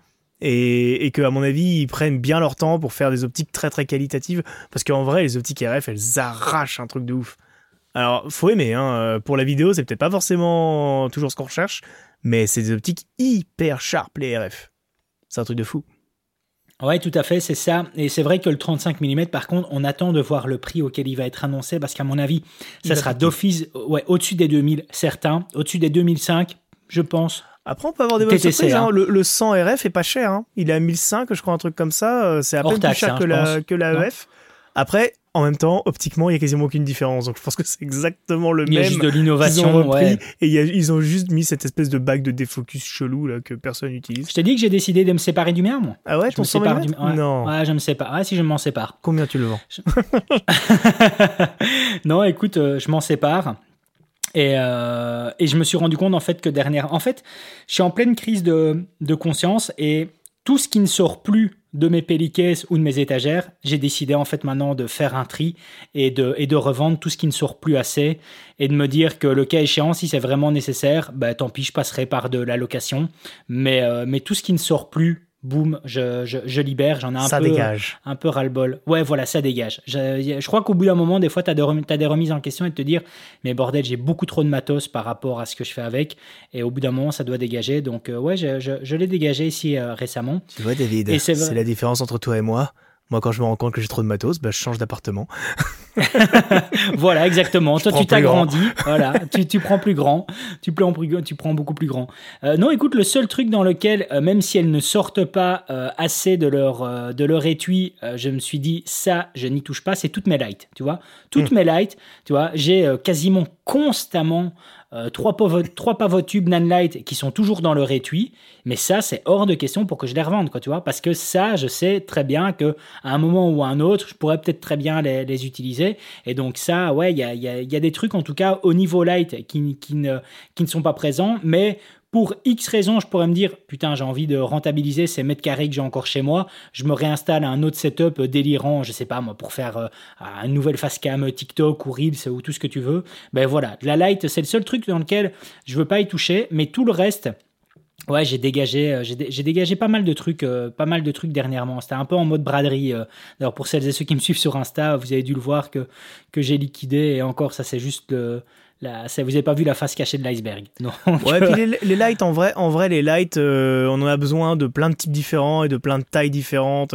Moi, je vois, tu vois, par exemple, pour mes packshots, j'utilise vraiment de plus en plus des petites minettes, etc. D'ailleurs, tu vois, c'est pas exclu, je m'achète un deuxième dash de DMG. Parce que j'utilise énormément le dash pour du packshot. Et c'est vrai que je me dis, putain, des fois, j'aimerais bien en avoir un deuxième, tu vois, pour pouvoir mettre une lumière de chaque côté et avoir exactement la même lumière de chaque côté pour avoir un petit contre, deux petits contres sympathiques. Et, euh, et c'est vrai que les lights, on en a, on en a jamais assez, en vrai. C'est triste. Ouais, mais, mais, mais tellement, tellement. Et, euh, et clairement, je pense d'ailleurs que, on déborde sur le sujet d'aujourd'hui, hein, mais euh, on s'en fout, on l'a pas fait la semaine dernière, donc cette voilà, fois-ci on l'a pas fait la semaine dernière, voilà. Euh, les amis, euh, que ce soit toi Quentin ou nos auditeurs, allez voir la dernière vidéo qui est sortie aujourd'hui de Caleb Pike, donc de DSLR vidéo shooter. ouais, c'est ça. Shooter, DSLR vidéo guide, ou DSLR vidéo shooter. Bref, il a fait une nouvelle vidéo dans laquelle il explique en fait son setup YouTube Studio c'est oufissime. C'est oufissime à voir ce qu'il a fait. Tu vois vraiment, en fait, quand j'ai vu tout ce qu'il a construit avec du do-it-yourself et des agencements, etc., moi, ce que j'ai vu, ce que je me suis dit, je me suis dit, OK, le gars, il ne veut définitivement pas travailler avec quelqu'un, donc c'est-à-dire mettre une deuxième paire de bras dans son équipe, il ne veut pas. C'est catégorique. Moi, c'est vraiment ce que je me suis dit en regardant sa vidéo. Je me suis dit, le gars ne veut pas. Donc, en fait, le gars s'est construit tout un écosystème au niveau de son YouTube Studio qui est en même temps l'espace dans lequel il fait aussi ses formations de caméra parce que c'est, le cœur de son métier, lui, c'est de faire des formations de caméra. Et donc, le gars a fait tout un système dans lequel il s'est tout piloté lui-même, tout, automatisé. Et, euh, et, dans cette intégration complète, ben, euh, il revenait sur le fait qu'il avait intégré énormément de lumière de, euh, de Aputure, mais pas Aputure même, donc de leur gamme Amaran, donc celle qui fonctionne principalement sur secteur et pas sur batterie, et qu'il redisait que s'il devait refaire un studio, il mettrait que la gamme Amaron dedans parce que euh, d'un point de vue euh, qualité-prix c'est imbattable et que l'intégration de l'application mobile donc euh, Laidus, Sinus, je sais plus le nom de leur application mobile chez chez Aputure mhm. est tellement pratique est tellement bien plus abouti que, que, toutes les autres marques qui sont présentes à l'heure actuelle fait que quand tu as un opérateur solo et que tu veux tout faire en mode solo ben c'est génial euh, et, et, en voyant ça, je me suis dit, putain, qu'est-ce qu'elle est brillante son installation. C'est vraiment impressionnant. Euh, les amis, allez la voir. Moi, ça m'a donné deux, trois idées. Et en même temps, le, mec, le mec appelle ça Ultimate One Man Band YouTube Studio. Clairement, genre, le, le, projet n'est pas caché. Ouais, le projet n'est pas caché. Mais vraiment, je me suis dit en voyant ça, alors il ne le dit pas dedans, hein, mais moi ce que je me suis dit, c'est, toi mec, à mon avis, tu as dû euh, explorer tout ce qui était possible et tu veux pas avoir. Ouais, bah, ouais ça, ou peut-être qu'il a eu des mauvaises, des, des, mauvaises expériences, je, n'en ai aucune idée, mais je me suis dit, toi, mec, toi, tu veux pas travailler avec quelqu'un. C'est définitif, à mon avis, tu veux vraiment pas travailler avec quelqu'un. Donc, le gars a tout fait pour pouvoir faire euh, en mode solo. Son traitement, son traitement acoustique, il me, il me fait très, très envie. Oui, hein, ouais, ouais, c'est dingue. Tu es en train de survoler la vidéo. Ouais, c'est ça, je suis en train de survoler la vidéo vite ah fait. mais ça, alors, hein. je crois que ce truc-là, il est introuvable en Europe, les espèces de grands draps comme ça qu'ils utilisent, les grands draps molletonnés, euh, c'est un truc qui n'est vendu que aux États-Unis, c'est super relou. Et qui a l'avantage en plus, donc ces espèces de grands, de, de grands draps molletonnés, donc qui sont euh, présents justement pour isoler l'acoustique, mmh. qui ont l'avantage d'être un côté entièrement noir et de l'autre entièrement blanc. Donc voilà, donc tu as deux applications euh, là-dessus qui sont possibles, soit pour justement avoir quelque chose de complètement tamisé, ou éventuellement d'utiliser ça comme, comme, comme comme, comme petit revers de lumière. Donc, donc ouais, c'est. Et, et en plus, c'est pas trop cher hein, de mémoire, parce que quand ils disent les prix de ces draps-là, c'est pas trop cher. Donc, Faudrait que je regarde si Thomann les importe maintenant, ou s'ils ont des équivalents. Tu vois, parce que Thomann, Thomann, mine de rien, ils ont beaucoup de trucs hein, pour le son. Moi, je sais que maintenant, quand j'achète des hein. trucs en rapport avec le son, je passe quasiment plus jamais par des sites comme Amazon ou quoi. Je passe vraiment que par Thomann, parce que pour, pour le son, ils sont très compétitifs déjà au niveau du prix. C'est très souvent qu'ils sont moins chers qu'Amazon. Et, euh, et, surtout, ils, ont vraiment des gammes de choix vraiment, vraiment cool. Ouais, ouais, et en plus ils ont en plus ils sont doués dans le sens où euh, ils vont toujours te suggérer des petits produits en annexe qui bien souvent en fait te sont grave utiles et auxquels tu n'aurais pas forcément pensé ou alors que quand tu t'aurais été livré de ce que tu avais acheté, tu disais tu te serais, dit mm. merde, il me manque encore un câble. Alors que là non, Thomann te dit tiens, d'autres utilisateurs ont acheté ça et c'est beaucoup plus précis évidemment qu'Amazon parce que eux c'est leur corps de métier, c'est l'audio sur le site de Thomann. Donc euh, ouais, c'est assez bien foutu là-dessus. Mm. Donc voilà, c'est euh, là-dessus j'ai été assez impressionné sur cette vidéo de, de, Caleb Pike. Euh, il faut voir pourquoi est-ce qu'on a commencé à parler de ça d'ailleurs? Comment est-ce qu'on a commencé à, ah, je sais pas. à déborder, euh, à, déborder là-dessus. Donc voilà. Alors toujours, allez, on va prendre une autre petite actu. Euh, pour rebondir justement à une vidéo de Caleb Pike, là on va reprendre une autre actu et on va parler de l'ami François de Explique-moi encore, auquel il est arrivé une belle petite euh, anecdote et qui m'est arrivé moi aussi il y a de ça euh, un peu plus de deux ans, deux, ans ou trois ans, je ne sais plus exactement combien, je crois que c'était il y a deux, ans et demi. Bref, dernièrement en fait, François donc de la chaîne Explique-moi encore, Poto si tu écoutes ce podcast, gros big up, eh bien il s'est passé que il a eu des personnes qui lui ont appelé et qui lui ont dit écoutez, euh, on vous contacte pour la simple et bonne raison qu'on va bientôt se marier. Alors je résume évidemment, hein, mais le pitch c'est ça on va bientôt se marier. Jusque-là, ok. Euh, François fait énormément de, vidéos de, mariage. On va bientôt se marier et en fait la personne euh, qu'on a contactée ou, qui les a contactés leur a donné comme référence en disant que c'était sa propre création une vidéo en fait de François. Mm. Donc, euh, je ne sais pas si tu as vu passer ça. C'est en euh, story qu'il l'a mis ça, non? Ouais, en story, exactement. En story, exactement. franchement, franchement, il y en a qui ont vraiment du toupet. Mais après, j'ai envie de hein. te dire, aujourd'hui, plus rien ne me surprend. Ça me choque, ah ouais. mais ça me surprend pas. Et moi, ça m'a, moi, j'ai eu exactement la même chose. Donc, il y a de ça deux ans ou deux ans et demi. C'est-à-dire que sur ma chaîne, si vous regardez, il y a une vidéo que j'ai tournée en Écosse avec le Lumix S1 à l'époque où le S1 est sorti. Euh, j'avais eu la chance donc de, partir avec celui-là en Écosse, euh, entièrement à mes frais. Hein, si jamais vous posez la question, euh, rien à voir mais quel là, c'est, ouais, ouais, c'est entièrement, entièrement à mes frais et c'est l'Unix qui a bénéficié, qui a bénéficié de, de la visibilité de, de, de cette vidéo là, qui petite parenthèse parce que j'ai toujours un, un, peu en travers de la gorge avec eux, qui en plus a eu le plus grand nombre de vues de tous les projets sortis à l'époque sur la gamme Lumix et sur lequel ça leur a coûté 0 euros contrairement à tout le reste qui était sorti et qui avait été largement payé par Lumix. Bref, petite parenthèse. Mais bon, cette vidéo là. Eh bien, un jour, je naviguais dans les fonctionnalités de, YouTube Studio et je découvre qu'en fait, euh, dans YouTube Studio, tu as un petit outil qui te permet de euh, voir si quelqu'un a réutilisé ta vidéo. Oui, c'est ça. Si quelqu'un a réutilisé des images qui t'appartiennent. Alors, je commence à voir deux, trois vidéos à la con qui réutilisaient des parties, etc. Mais puis, je vois surtout un autre gars. C'était entièrement ma vidéo, un français. Alors, je me souviens plus du nom de la personne. Mais le gars avait euh, pompé ma vidéo, l'avait mis sur sa chaîne, et alors il avait mis tout un descriptif, donc en fait il se vendait comme un opérateur caméra, que là il était parti dans les Highlands, qu'il avait fait justement tout un tournage euh, type National Geo, alors il commence en plus à broder qu'il était parti avec euh, la caméra euh, Panasonic Eva One, alors, j'aime bien parce qu'en plus le gars se plante complètement, dans le sens où il dit qu'il était avec la Eva One et qu'il avait tourné avec les nouvelles optiques Lumix, donc déjà de la monture L sur la monture EF de la, de la Eva One, enfin bref, déjà techniquement, ça tenait pas la route. Voilà, on apprécie euh, l'absurdité. Et donc, euh, de fil en aiguille, je regarde, je, vois son profil aussi sur Facebook et je vois que le gars, on n'était pas à sa première, quoi. C'est-à-dire qu'il avait pris aussi d'autres vidéos d'autres personnes et dans lesquelles il s'était accrédité complètement. Alors, moi, euh, j'ai pas eu le, culot et honnêtement, c'est un grand regret euh, de, de, de, ne pas avoir fait comme François, c'est-à-dire de, l'appeler. J'aurais vraiment dû. Parce que, en plus, c'était quand même la deuxième fois qu'on me piquait des images, tout en sachant que la première fois, c'était quand même Universal, enfin, de la sous-traitance pour Universal France qui m'avait piqué des images. mais donc, j'aurais dû l'appeler cette fois-là. Tout ce que j'ai fait, c'est tout simplement mettre un message en dessous, un commentaire, en disant euh, Mec, tu manques pas de culot, euh, tu me piques mes images et euh, tu te les appropries complètement. Trois heures après, tout avait disparu. Tout, tout, entièrement tout.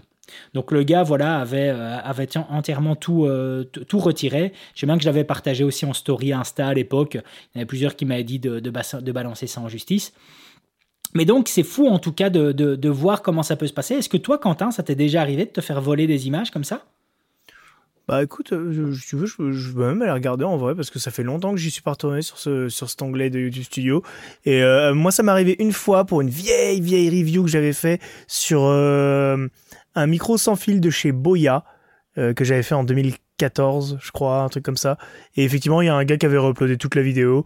J'ai fait une réclamation YouTube et la vidéo a dégagé parce que bah, hein. YouTube, YouTube, a bien vu que voilà que, que c'était mais tu vois non correspondance j'ai rien rien du tout. Mais c'est, mais c'est quand même dingue, quoi. Et donc là, là les amis, si jamais euh, euh, le poteau François, on a fait une vidéo qui fonctionne super bien d'ailleurs.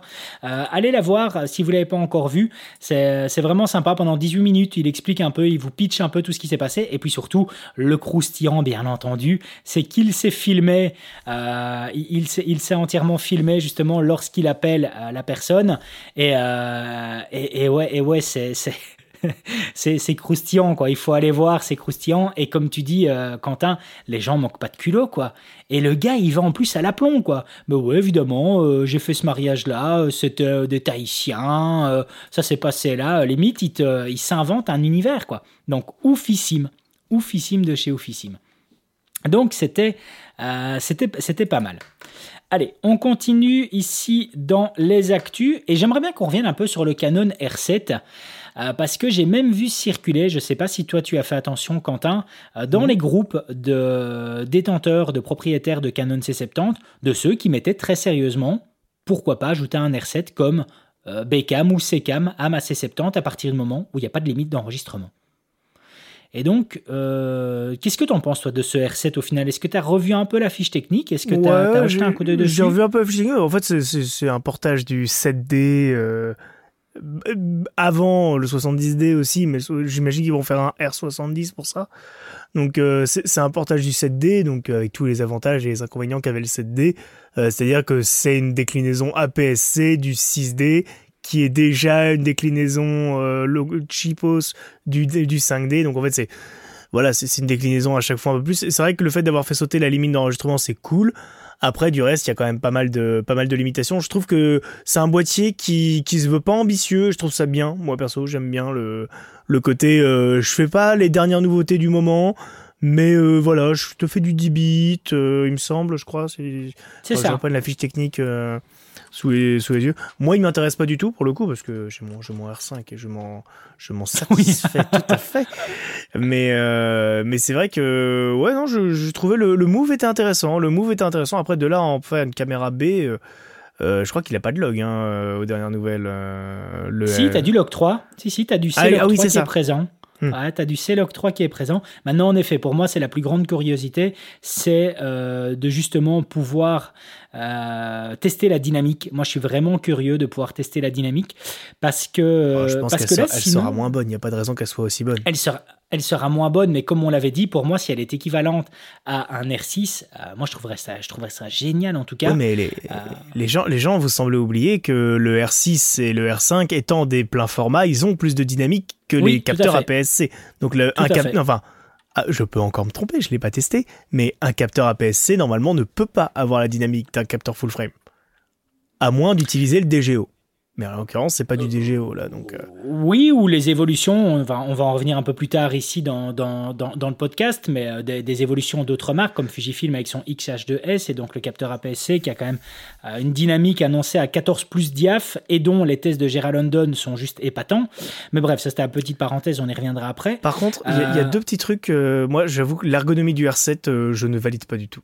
l'ergonomie arrière du boîtier, je la valide pas. Oui, voilà. J'attends de l'avoir en main pour, pour, hein. pour euh, mon verdict, mais en vrai, je ne la valide pas du tout. Le, le fait d'avoir foutu la roue multifonction tout en haut, d'avoir dégagé, enfin d'avoir changer l'angle de la. Enfin, enfin bref, il y a plein de trucs qui me rappellent le 100D là-dedans. Et le 100D, c'était l'entrée de gamme des réflexes Canon. Donc euh, il y a plein de trucs qui me rappellent le 100D visuellement là de l'arrière. Euh, et ça me, ça me fait un peu peur. Et par contre, il y a un truc que je trouve cool. Euh, qui a un bon move de la part de Canon, c'est d'avoir passé le bouton, le commutateur autofocus, manual focus à l'avant du boîtier, comme Nikon sur leur réflexe. Je sais pas si c'est le cas encore sur leurs hybrides, mais sur leur réflexe, c'était ça. Et euh, tout ça, en fait, pour retirer ce commutateur des optiques pour alléger les optiques. Les optiques euh, RFS. Et ça, je trouve ça pas con. Mais tu sais que moi, au final, ce R7, je le vois comme étant. Alors, pour l'aspect vidéo, hein, je parle.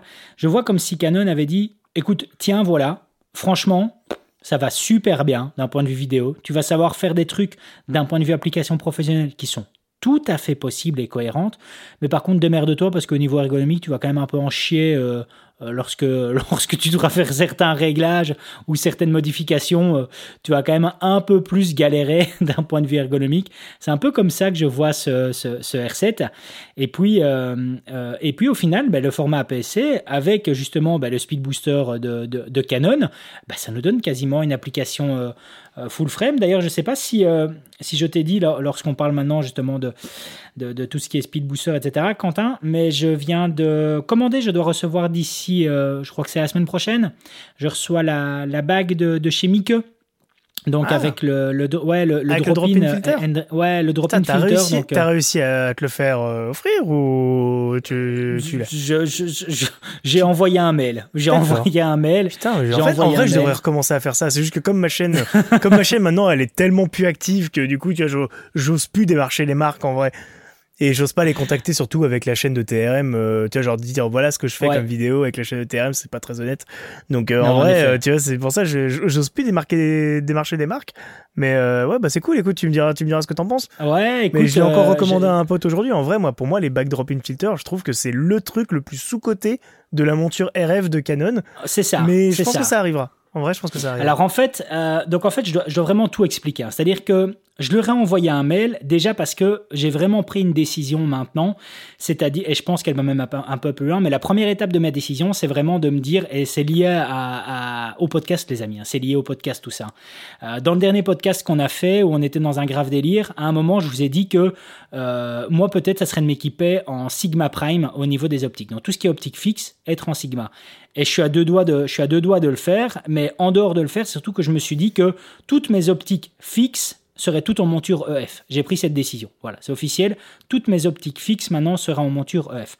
Donc à partir de ça, voilà, c'est un truc. Et, et je parle d'optique fixe. Et hier ou avant-hier, je regardais une vidéo où je me suis encore reposé des questions. Où euh, là pour l'instant, je suis dans une transition où voilà, j'ai trois optiques zoom de chez Canon en monture RF. J'ai entre autres le 2405 f4 et je me suis dit tiens, en fait, je le revendrais bien, rajouter des petits billets et me prendre en fait leur 2470 f2.8, euh, qui est vraiment ouf comme optique. Mm.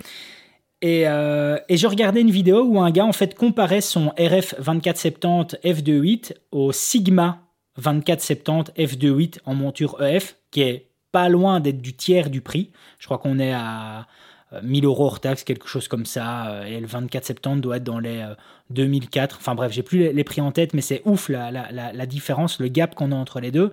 Et qui, euh, pour l'aspect vidéo en tout cas, n'est pas très très loin en fait entre ce Sigma et, ce, et, ce, et, ce, RF de Canon. Bref, ça c'était pour l'aspect zoom. Mais donc, pour le prime, les optiques fixes, que de la monture EF. Et donc je me suis dit, en fait, j'ai grave besoin d'une... Enfin, besoin je me dis je devrais ajouter une bague drop-in filter, pas forcément pour le ND parce qu'avec la C70 c'est bien, mais pour le polarisant. Pour le polarisant, je trouve ça vraiment euh, super intéressant, euh, grave intéressant. Tu sais que dernièrement j'ai fait du reportage euh, photo au R5 avec la bague avec le polarisant monté dessus. Et ben ça ouvre une toute autre perspective. En vrai, j'étais en extérieur et le fait de pouvoir par exemple retirer le reflet du ciel sur les feuilles pour donner ah du coup des feuilles qui pètent vraiment bien bien vert et tout, sans aucune retouche, et eh ben c'est vachement plaisant. Ça permet aussi d'assombrir totalement le ciel d'ailleurs, si jamais vous voulez vous taper un délire. Mais, euh, mais ça, ça, paraît plein de trucs assez intéressants en vrai, euh, le, le ah, polarisant. c'est génial. Je découvre, enfin je redécouvre plutôt le, ce filtre-là en l'ayant du coup dans la bague plutôt que de l'avoir à l'avant de l'optique où c'est chiant, tu dois dévisser, tu peux pas avoir ton pare-soleil, etc. c'est ça, exactement. Et je le redécouvre grâce à tes conseils d'ailleurs. Ah ouais, mais c'est et, donc je me suis dit il faut que j'ajoute ça. Et puis je me suis dit euh, la Mike pour plusieurs raisons parce que de un elle est moins chère que la Canon euh, et puis de deux en fait euh, leur drop-in ND, ben leur ND en fait est de meilleure qualité que celui de chez Canon. Euh, mais vraiment il a moins de dérives. que celui de chez Canon. Ouais, il a moins de dérives. Il a moins de dérives. Enfin, il, dérive, vers le jaune. Il, dérive vers le jaunâtre, vert un peu, alors que le, celui du Canon se barre dans une nuit américaine. Dans le bleu. Ouais, de malade, non, mais en vrai, en vrai, je te jure, un jour, je vais vraiment l'utiliser pour faire une nuit américaine, ce truc. Parce que c'est vraiment un délire. C'est vraiment ouf. Hein. Ouais, c'est dingue. Et donc, j'ai envoyé un petit mail à, à, Mike par rapport à ça. Et euh, ils m'ont dit, ouais, ouais, ok, pas de problème, euh, on te l'envoie. Et, euh, et donc, je leur rappelle, j'ai écouté, moi, voilà, je suis intéressé par le polarisant avant tout. Donc, ne l'oubliez pas, c'est vraiment important. Et puis, le ND, auquel cas, ils m'ont même répondu en disant, tiens, en fait, si on t'inclut les deux filtres de diffusion, parce que maintenant, ils, veulent, ils viennent ah, même de sortir des drop de diffusion. Aussi. Ah bah, je veux bien ton avis sur cela quand tu les auras. Eh ben voilà, ils m'ont dit, est-ce que tu peux les inclure aussi dans ta review? J'ai dit, oui, écoutez, avec plaisir. Et donc, ils m'ont inclus euh, les, deux filtres de diff, donc type un quart et un huitième, hein. mm. un quart et un huitième. Et donc voilà, donc super sympa je pense que je rachèterai un celui-là en vrai. Ouais, euh, ils m'ont envoyé le, le, tracking FedEx aujourd'hui, donc je dois recevoir ça logiquement semaine prochaine. Et donc voilà, donc, euh, euh, c'est un truc où, de nouveau, je me suis dit, voilà, je reviens sur le sujet qui était le R7, où je me suis dit, pour ça, le R7, ben, même chose, euh, c'est de nouveau emboîté sur lequel ben, j'aurais réussi à utiliser ces bagues-là pour mes optiques EF. Et en fait, je me suis encore redit, je me suis dit, bordel, qu'est-ce que je kiffe la monture RF de 1, parce que on a les optiques RF, si on a envie de débourser de l'argent, qui, qualitativement parlant, sont au-dessus du game de toutes tous. Mhm. Là, je pense qu'il n'y a pas d'équivoque à ce niveau-là. Euh, et si on n'a pas le budget, ben putain, ça nous offre tellement de possibilités avec le, euh, les, optiques EF et les bagues que, que je, me suis, je me suis redit la semaine dernière, je me suis dit, mais tellement je regrette vraiment pas mon choix d'avoir investi dans du Canon juste pour ça quoi. Juste pour ça je me suis je me suis dit mais mais quel, kiff quoi. Quelle quelle simplicité euh, on a euh, pour bosser euh, avec ce type de, de bague là plus prendre la tête avec avec des filtres qu'on va forcément remettre par devant ou ou à se dire tiens non je vais pas acheter cette optique là parce que c'est un diamètre de au-dessus de 82 mm et ça veut dire que mes filtres circulaires actuels ben, je l'ai dans l'os je pourrais pas les utiliser. Enfin tous les trucs comme ça je me suis, euh, ouais, j'étais vraiment hypé euh, la, la, la, la, semaine dernière durant ma, ma, grosse remise en question sur le matos euh, dont je dispose. Ah, c'est ce que je t'avais dit. Hein, de toute façon, moi, c'est aussi pour ça que, tu vois, par exemple, mon 70-200, je l'ai pris en EF. Ma, série Zeiss de fixe pour la fiction, et pas que d'ailleurs maintenant, parce que j'utilise aussi pour autre chose. Mais, mais mes Zeiss, je les ai pris en EF aussi. C'est pour se garder le choix en fait. Avec la C70, t'as plein, as plein de possibilités. Soit effectivement, tu peux rajouter ce filtre à l'arrière. Tu peux rajouter le speed booster, tu peux, tu peux vraiment rajouter plein de trucs différents et, c'est super cool. Franchement, euh, moi, Ouais, mais t'as tu as un meilleur recul que moi, tu as plus de recul que moi à ce niveau-là. Je crois que je, je, je, je te rejoins euh, de plus en plus, et pas, euh, pas par mimétisme ou par, ou, par, ou par influence, mais uniquement parce que tu as plus de recul, peut-être plus d'expérience aussi que moi là-dessus. Et, euh, et j'en arrive tout doucement à la, à la même conclusion. en plus, la monture RF, mais quel bonheur, parce que d'un point de vue solidité, c'est quand même génial. Quand tu mm. vois le poids qu'elle sait supporter, tu peux lui taper une optique qui est quand même mastoc dessus au niveau du poids, ça ne bouge pas, t'as pas ah de bah, jeu, t'as rien hein. du tout. Voilà, tu vois, j'ai les Pictor Zoom là, de, de DZO en test en ce moment. Je les monte avec un adaptateur euh, pareil de DZO euh, PL vers RF. Euh, je mets en vrai un petit, un petit support en dessous par, par acquis de conscience, mais vraiment par acquis de conscience, quoi. Parce que sinon, ça tient nickel, quoi. C'est ça, c'est ça. Ouais, c'est ça, ça, fait plaisir. Ça fait plaisir, les amis. Et donc, euh, ouais, dans, dans, ma remise en question, euh, j'en arrive à plein de nouvelles conclusions. vérifie bien qu'il t'ait filé, euh, Mikey, vérifie bien qu'il t'ait filé le filtre clear aussi dans le. Oui, dans oui, le oui, pardon, je l'ai aussi. Oui, ça aussi, je, je, mis, je le rappelle, les gens, là, parce que je vois, je vois le prix, effectivement, les, les gens peuvent râler parce que le filtre clear, c'est ni plus ni moins qu'un filtre c'est pas vide, hein. il, y a une, il y a une vitre quand même, hein. c'est un filtre UV en fait. C'est un filtre UV à 80 balles pour mettre dedans. Euh, mais c'est essentiel parce que moi, j'ai fait l'erreur d'acheter des petits caches à mettre au bout qui n'ont pas de filtre. Et ben en fait, vous perdez la mise au point à l'infini. Puisque du coup, il y a une couche de verre en moins. Donc, ça, ça déporte votre point et ça le déporte vers vous. Donc, euh, en vrai, euh, soyez pas con, soyez pas comme moi. Et si vous prenez une bague drop-in filter, achetez un filtre clear. Moi, il faut que j'achète du coup. Après, après, après que j'ai, après que, que j'ai acheté les promistes. Ouais, ouais, c'est ça, mais j'ai repensé. C'est là que je vois que je suis plus un influenceur, David. Commence à acheter mon matériel alors que je pourrais l'envoyer un petit mail, mais non. oh, écoute, en, vrai, en vrai, je m'étais déjà pris des grosses tollées avant avec Mike au niveau de leur optique, donc, donc voilà, c'est pas. je, crois, je crois que je vais finir par les tester. Il me semble que TRM voulait qu'on fasse une vidéo sur les Make les, leur gamme ciné, etc. Ah, c'est pas impossible que vous voyez une vidéo popper euh, chez TRM euh, à ce sujet-là je crois, je crois que c'était dans les cartons. Ils, commencent vraiment à avoir une belle gamme et techniquement, elles sont vraiment excellentes. Alors en fait, euh, bah, justement, il y a le nouveau Caleb Pike hein, qui a refait une vidéo là-dessus et euh, où il les compare en fait à la, au line-up de chez Sony avec les CNE. Euh, que j'ai testé moi aussi récemment.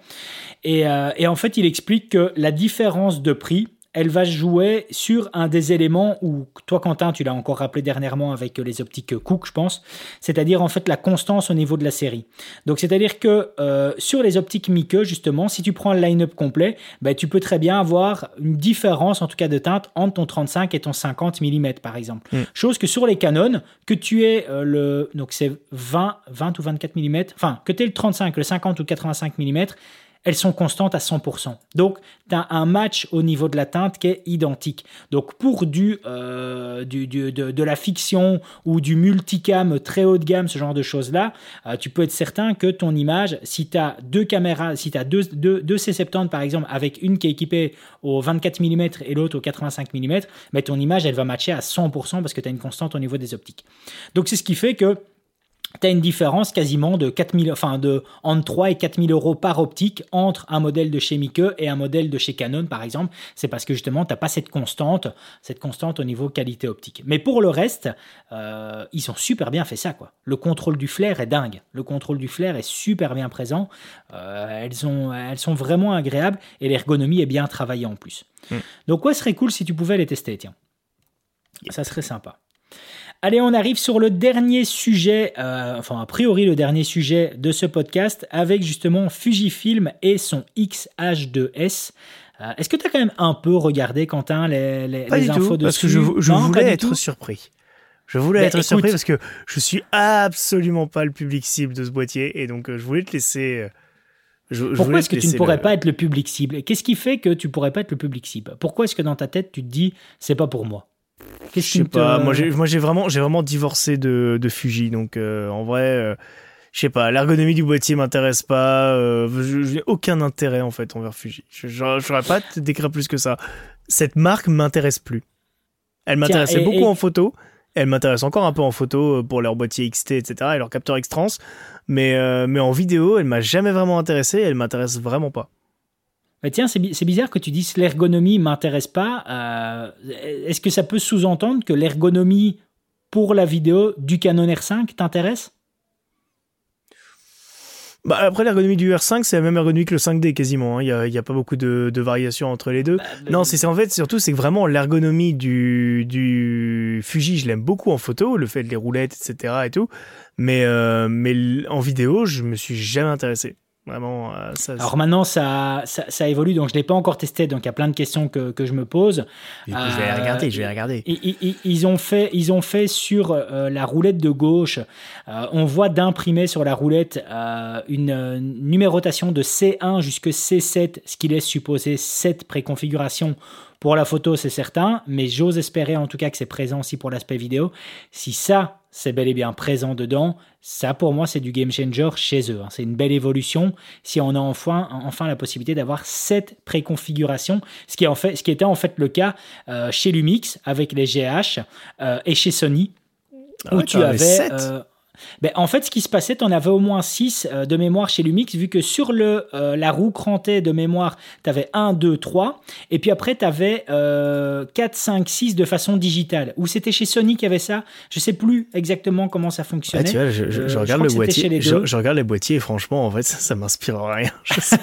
non, mais c'est vrai, c'est vraiment, c'est je crois que c'est le côté cubique du truc. Alors déjà, déjà, il me rappelle à fond le, le S1, S5 et tous les trucs là de Lumix qui sont des boîtiers que j'exècre parce que je les trouve lourds, pas pratiques, avec un autofocus qui est lent comme pas possible. Enfin, c'est des boîtiers qui sont sortis en, qui sont sortis pas terminés et j'avais été extrêmement déçu quand euh, on les avait reçus chez SOS Ciné. Et, donc depuis, en fait, je crois que je suis resté sur ma frustration euh, de ce côté-là. Et, et ouais, enfin, puis le côté cubique et tout. Je crois que c'est aussi pour ça que j'ai jamais trop accroché au boîtier Sony. Hein. Le, les boîtiers cubiques, je... oh, c'est vrai que t'as pas. le même arrondi qu'on va retrouver chez Canon. Euh. Ouais.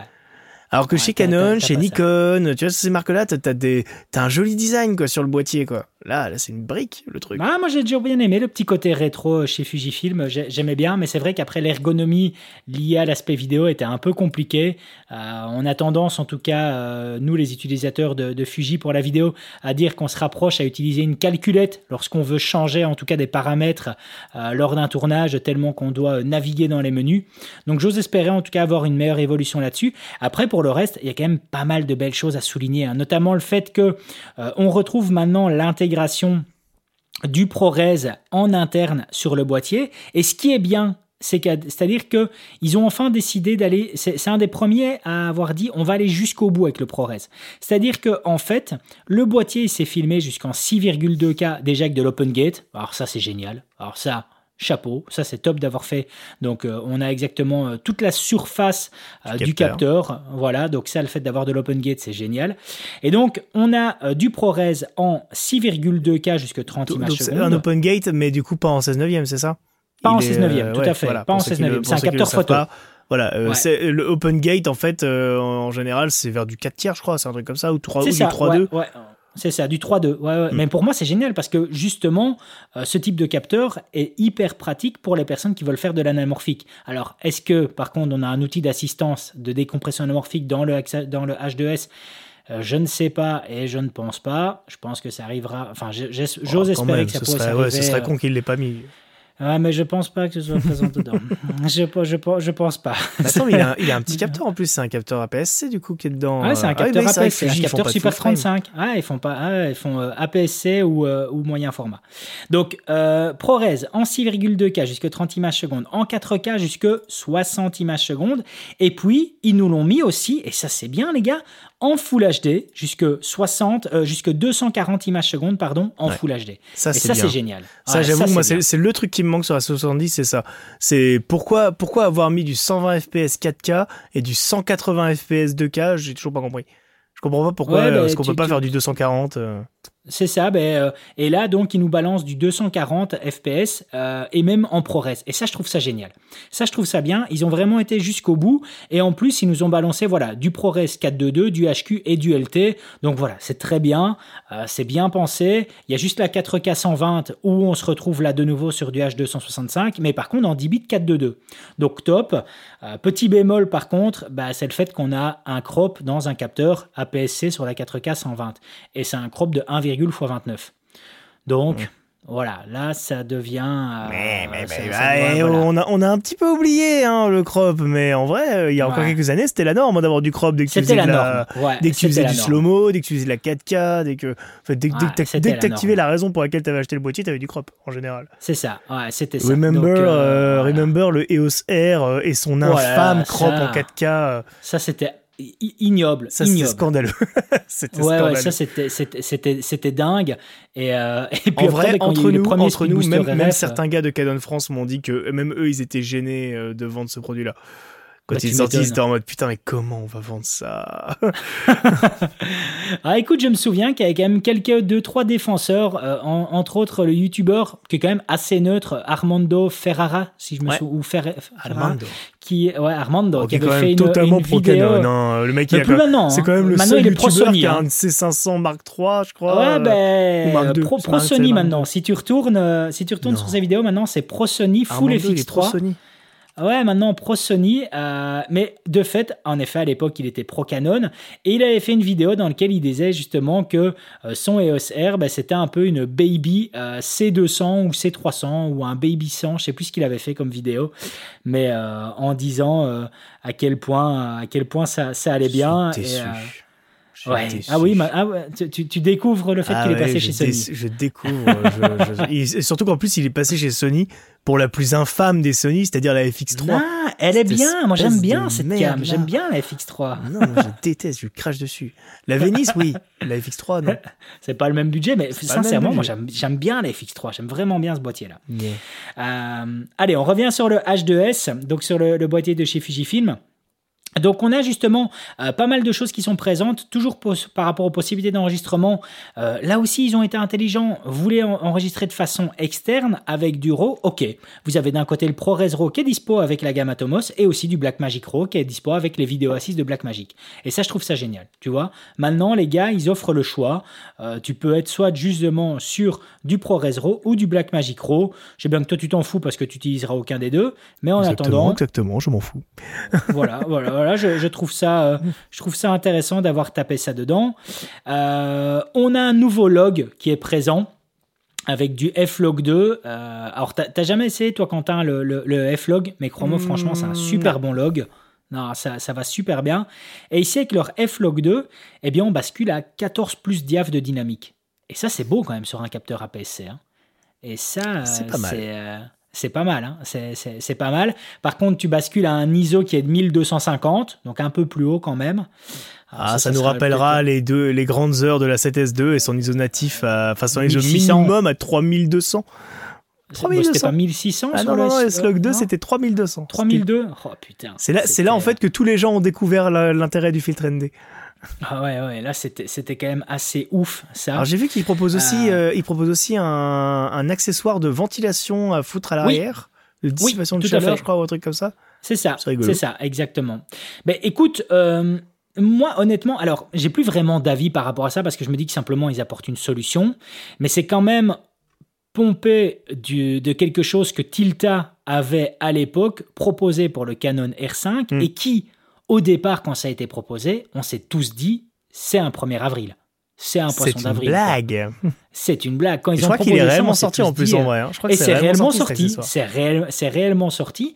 Et donc du coup, ça reste une blague, euh, cela dit, hein, parce que c'est juste un ventilateur à l'arrière, ça, ça, ne change absolument rien.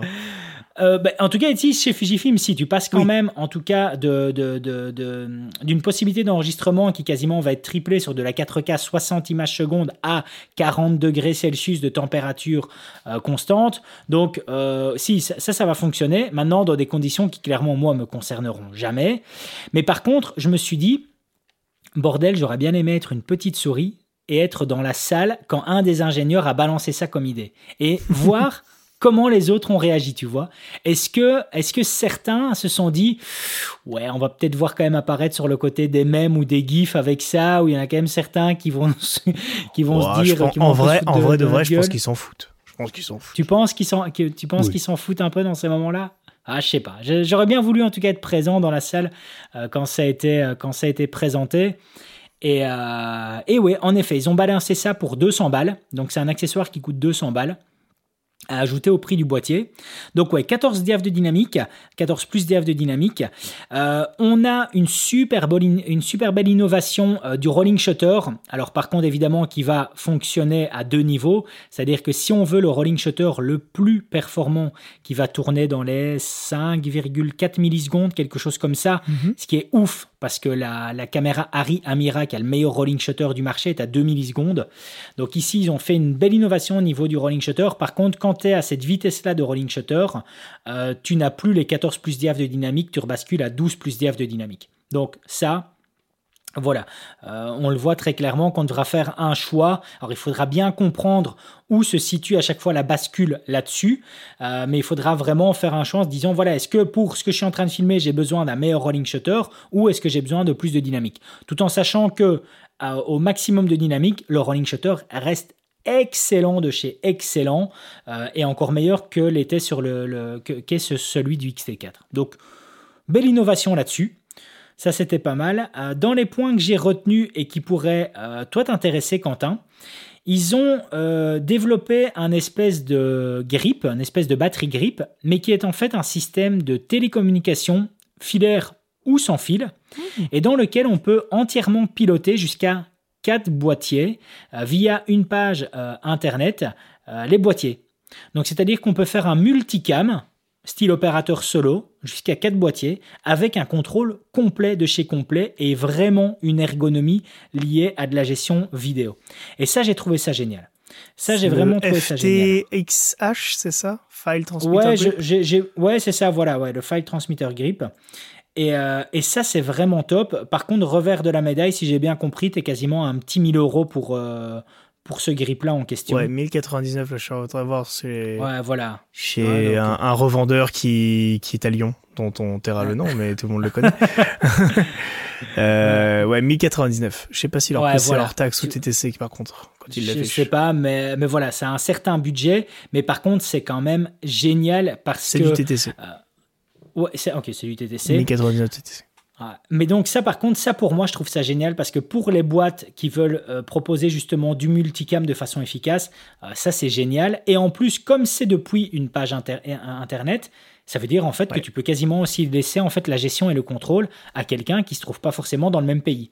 Et donc, Euh... et donc, ouais. T'es sûr? T'es sûr, Bah, que c'est pas, écoute- t'es sûr que c'est pas du local comme quand, euh, comme quand tu contrôles euh, ta, ta, ta caméra, Ah, genre la, C- la C100, par exemple. Alors, la C70 n'a pas de Wi-Fi intégré, mais la, la C100, effectivement, elle gérait, euh, elle, ça passait par une adresse IP. Mais dans ces cas-là, en fait, tu te connectais en direct. Ah, sur son. Wi-Fi à elle. j'ai rien dit. Ok. Il me semble que C'est c'est ça, hein. ça. Parce que sinon, Ah, c'est quand même, quand même pas cher, hein, sinon, hein, en vrai. Ouais, t'as, t'as peut-être raison. Alors, t'as, t'as peut-être raison, mais en attendant, Cela dit, l'ergonomie. vous ne pourrez pas euh, acheter ça avant septembre 2022, les C'est ça, Si jamais ça vous septembre. Pas avant septembre. Le boîtier sort en juillet, euh, mais ça, par contre, ça sera pas avant septembre. Et ça, c'est ça, c'est Le une belle produit est petite intéressant, innovation. dit. hein. C'est vrai que ça peut Ouais, tu vois, avoir, avoir. C'est pas mal, hein. C'est, c'est pas mal du tout. Le prix. Et il y a du est LAN, il y a du LAN dedans, donc ça, je pense que Oui. ça, ça peut être utilisé aussi pour la photo. Parce que figurez-vous Voilà, que si vous avez déjà eu l'occasion d'avoir un, alors moi je vais encore rester chez Canon, mais si vous avez eu l'occasion d'avoir un DX en main, euh, c'est des boîtiers qui ont un port RJ45 sur le côté parce qu'en fait, dans tout ce qui est sport, on utilise Oui. énormément le RJ45 pour récupérer les images. Et en fait, les photographes, ils sont en bord de, ils sont en bord de terrain, ils shootent, ils shootent, ils shootent, ils sont reliés avec des câbles de 50 mètres RJ45 qui remontent jusqu'aux ordinateurs euh, des opérateurs, et les opérateurs trient les photos et les envoient à la rédaction en temps réel. C'est un truc de ouf. C'est hein, C'est vraiment du temps. euh, Faut, faut être vraiment le plus réactif possible. Et, euh, et ça, c'est disponible qu'avec les boîtiers qui ont cette prise euh, RJ45. Ouais, Même ouais, si maintenant, avec l'USB-C, c'est de plus en plus possible, mais l'USB-C, je vous rappelle que vous n'êtes limité qu'à à peu près 10 mètres. Au-delà de 10 mètres, le signal est plus assez fort pour arriver à l'ordi. Ouais, c'est, c'est d'ailleurs pour ça j'avais été étonné euh, quand j'avais pris en main le, le Alpha One de Sony. Je m'étais dit, mais qu'est-ce que ça fout là, ça? Et on m'avait expliqué exactement Ouais, ça. C'est peut-être, euh, voilà, c'est peut-être toi qui me l'avais expliqué justement en disant, bah, dans le domaine du sport, si tu regardes en bordure de, de terrain aux Jeux Olympiques, tu verras que les gars, ils sont principalement tous câblés. Et, Et en que, euh, RJ45, ils parce que c'est de Ouais. loin une des connectiques les plus fiables qui existent. Ouais. Tout à fait. Donc euh, voilà, ça, cette application-là, en tout cas au niveau du, euh, du XH2S, je trouve ça génial. En tout cas, On c'est une vraiment marrant. C'est vraiment euh, un accessoire atypique. euh, Oui, hein. Parce que ça, c'est vraiment très daté, hein, les transmetteurs comme ça. Là, je regarde, ça. du coup, effectivement, Canon en avait sorti, Nikon en avait sorti aussi, euh, fut un temps, pour les, les, les euh, D3, D4, D5, etc. Mais du coup, c'est rigolo. C'est rigolo de voir ce type Ouais, d'accessoire et- ressurgir comme ça. Écoute, il débarque avec, si quelque chose. euh, Ben moi, en tout cas, je sais que je pourrais directement être bon client là-dessus. Par contre, tu vois, c'est que euh, je vois ici Fujifilm débarquer comme un boulet de canon au niveau des, au niveau des vidéastes, avec un boîtier qui, selon moi, est vraiment, vraiment, vraiment génial. Mais par contre, alors évidemment, euh, tenez compte que j'ai pas encore pris le boîtier entre mes mains, euh, mais n'empêche que je n'ai vu ça sur aucune review. J'ai vraiment l'impression, par contre, qu'ils ont de nouveau rien foutu pour nous aider, nous, en tant que vidéastes, à exposer notre image. C'est-à-dire, de ce que j'ai vu, l'histogramme a l'air toujours aussi petit, tout petit Ah, puis un dedans. donc histogramme, pas, quoi. voilà. Juste l'histogramme. On, on est d'accord, mais en attendant, l'histogramme qui est grand sur mon Canon R6, quand je filme avec le R6, j'arrive à exposer correctement parce que mon histogramme est bien visible. Vrai. Euh, concrètement, quand j'essaie d'utiliser l'histogramme qui est présent sur mon XT4, bah, je dis c'est bon, à la limite, pour afficher ça, affiche rien. quoi. Et, euh, et ici, avec le H2S, ben, j'ai l'impression que c'est de nouveau la même chose, c'est-à-dire que on n'a pas d'outils pour nous euh, correctement euh, euh, manipuler justement corriger notre exposition. C'est-à-dire que ben voilà on n'a pas de fausse couleur on n'a pas de waveform on a un tout petit histogramme euh, donc de nouveau on va on va un peu galérer donc ça veut dire que on a une machine de guerre euh, un peu comme s'il nous donnait une Formule 1 mais sans aucune assistance à l'intérieur tu vois donc euh, Je, dire crois, ben voilà je crois aussi que le. Alors, à voir, parce que là, je suis sur un site un petit peu chelou, mais il me semble que le X-Trans qui est présent dans le XH2S est un nouveau. Ce serait le Oui, X-Trans oui. CMOS 5HS. Cinq- cinquième génération, capteur Mm. empilé maintenant. Capteur empilé, cinquième génération, avec euh, un nouveau système d'autofocus. avec pas mal de reconnaissance. Là, ils ont encore 1000 games un peu plus, un peu plus haut. Donc maintenant, c'est-à-dire qu'on a reconnaissance des animaux, des oiseaux, automobiles, motos, avions et trains. Donc voilà, ils ont été euh, jusqu'à la totale. Euh, à nous ajouter du train, toujours sur un système deep learning. Donc en fait, le système deep learning, les amis, c'est un système qui est basé sur de l'élimination. Donc c'est-à-dire que le système a une base de données et puis après, il a de l'élimination dans le sens où, euh, tiens, est-ce est, que ce qui est en face de moi, est-ce que c'est un humain? Non, bah ok, c'est pas un humain. Est-ce que c'est un train? Non, c'est pas un train. Est-ce que c'est un avion? Non, et ainsi de suite. Il procède par élimination jusqu'au moment où il tombe sur ce qui convient. voilà, voilà. Est-ce que c'est un avion? C'est ça. Ok, ben c'est bon. Donc voilà. C'est euh, Spider-Man. Superman, pardon. Donc ouais, ils nous ont ajouté un nouvel autofocus qui honnêtement a l'air de tenir la route, même si d'autres comme Gerald London a dit, disent que d'un point de vue vidéo, ben, c'est toujours pas au même game que Canon ou Sony. Donc voilà, de nouveau, c'est euh, à tester. Euh, il y, a, y, a, pas mal de choses qui, qui sont intéressantes. Ils nous ont balancé une nouvelle optique euh, qui, euh, qui pourrait être pas mal avec un zoom motorisé interne, donc un 18 120 mm à ouverture constante f4. Moi, je trouvais ça pas mal aussi, avec une chouette ergonomie. Je trouve que la focale est pas mal du tout. 18 120 mm f4. Donc ouais, pas, pas mal de bonnes choses sur ce, ce H2S. Il y en a beaucoup qui ont gueulé au niveau du prix. Euh, d'ailleurs, je pense que 2750, je crois, quelque chose comme ça, TTC, hein, je parle. Ça, les gens, il va falloir commencer à vous y faire. Hein. avec toutes les pénuries, vous allez payer bah, tout ce qui est électronique plus cher. Donc ça sert à rien de râler. C'est pas de leur faute, en fait, en vrai. Hein. il faut, bah, il faut ce le fait que, que moi, je me suis dit, euh, en voyant le prix par rapport à ce qui est embarqué comme technologie, moi, pour moi, le prix, il est tout à fait réglo. Mais après, d'un autre côté, parce que je le vois en tant que professionnel, et je crois que c'est là le problème, c'est que euh, chez Fujifilm, malheureusement, contrairement à Sony, Nikon ou Canon, je pense qu'il n'y a pas assez d'utilisateurs vraiment professionnels. La marge d'utilisateurs professionnels est pas aussi grande que euh, chez les trois autres marques. Et donc, du coup, ici, ils ont tellement poussé le boîtier haut d'un point de vue aspect professionnel, mais que forcément, ils, débarquent aussi euh, dans une tarification un peu plus professionnelle. Et les utilisateurs particuliers n'étaient pas était pas prêt à ça. Et moi, j'ai vu plein de commentaires passer en disant Ouais, tout cet ajout de technologie, euh, pourquoi ça sert euh, Pour juste aller faire des photos de baptême et des photos de, euh, des photos de famille, ça sert à rien. Ben, moi, j'ai envie de dire il y a, un truc qui est parlant hein, c'est que sur BH, les seuls kits qui sont proposés avec le XH2S, c'est le 1855 et le 50-135, qui sont les optiques cinéma. Ah ben voilà. Ben les Fujinon. je crois que tu en as un d'ailleurs, je crois que c'est le 1855 que tu as toi.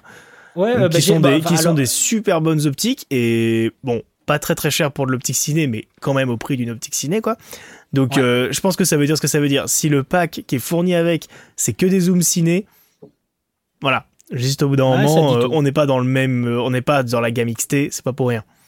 Ouais, voilà, c'est ça. On n'est pas dans, le même game. Alors, euh, je, n'ai pas, je, ne détiens pas ces optiques, elles ne m'appartiennent pas, mais en effet, euh, je les ai quasiment tout le temps avec moi. Là, elles sont juste à côté de moi. J'ai les deux qui sont dans, leur boîte, le 1855 et le 50-135, euh, qui sont en effet des optiques incroyables de chez incroyable. Mon seul regret est qu'elles soient en monture FX, donc en monture native à Fujifilm, mais pas en monture EF, parce que là, je pourrais les utiliser alors là sur mes boîtiers Fujifilm, mais aussi sur la CC et Dieu sait que je kifferais pouvoir l'utiliser sur la C70 parce qu'en plus ce sont des optiques euh, ciné pour euh, capteur Super 35 donc euh, donc ouais nous ici en Belgique en vrai il y a de ça encore 2-3 ans notre plus gros notre grosse chaîne locale qui est la, la RTBF il y a beaucoup d'opérateurs qui sont équipés en Sony FS5 et FS7 et ils étaient tous avec justement les optiques Fujinon dessus en monture E ils étaient tous avec ces optiques-là.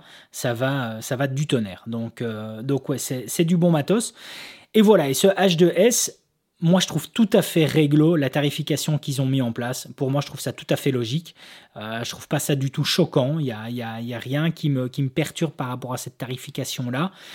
Et la seule chose que j'ai envie de rajouter, c'est que je suis vraiment curieux en tout cas de, l'essayer. En vrai, voilà, c'est deux boîtiers que je suis curieux d'essayer, c'est le R7 et le, H2S. C'est pas du tout les mêmes applications, mais par contre, je suis vraiment intéressé de pouvoir les, de pouvoir les manipuler, de voir un peu ce que ça donne, de voir un peu ce que ça envoie.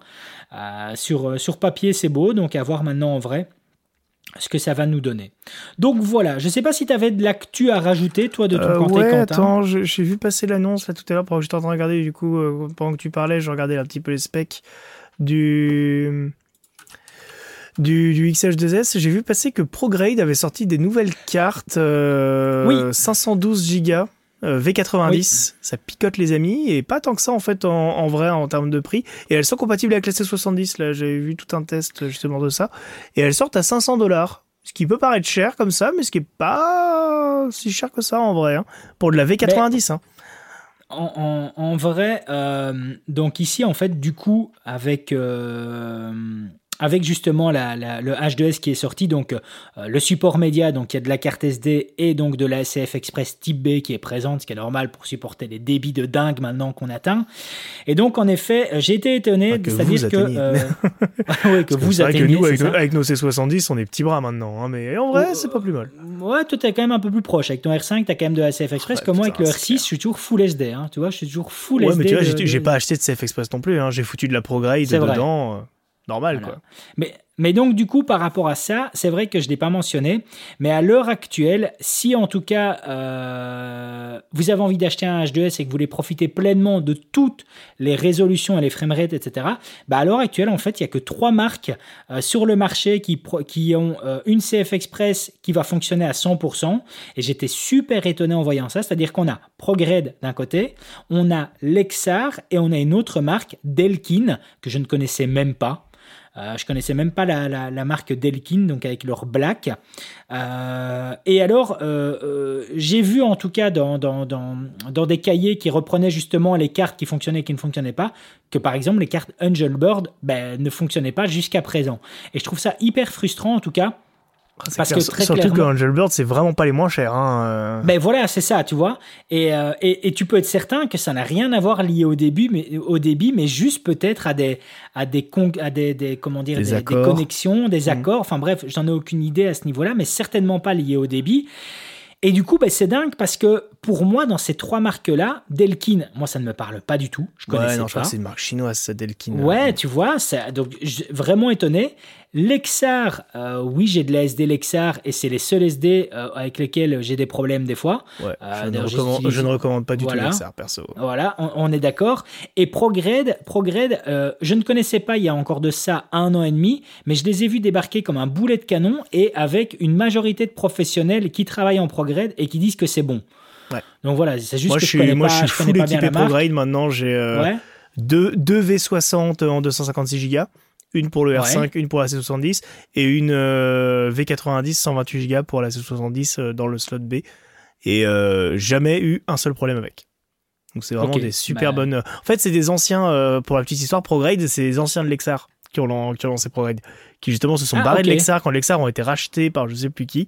Parce que Lexar a été en vente, ils ont coulé. Ils ont, coulé, ils ont été vendus et rachetés. Et euh, c'est depuis, depuis ce moment-là que ça commence à devenir un peu vaseux, euh, Lexar. Et donc, du coup, tu as des anciens qui se sont barrés au rachat de Lexar et qui ont monté ProGrade. Ok, d'accord. Bah, sympa la petite histoire. Petite anecdote, euh, pas, pas mal. Je savais pas du tout. Je savais pas du tout. Et c'est vrai que bah, Prograde, quand ils ont débarqué aussi sur de la C-Fast, il y en a tout plein qui posaient des questions du temps de la, de la enfin du temps, quand la Black Magic est sortie avec, euh, avec justement bah, la C-Fast, il y en a tout plein qui posaient des questions sur la Prograde. Et je les ai vus débarquer comme un boulet de canon. Tout le monde disait que c'était top. Euh, moi, dans ma tête, je ne jure par défaut que par euh, Angel Bird euh, et SanDisk. Oh, d'ailleurs, ça me fait penser à une autre actu qu'on va parler juste après.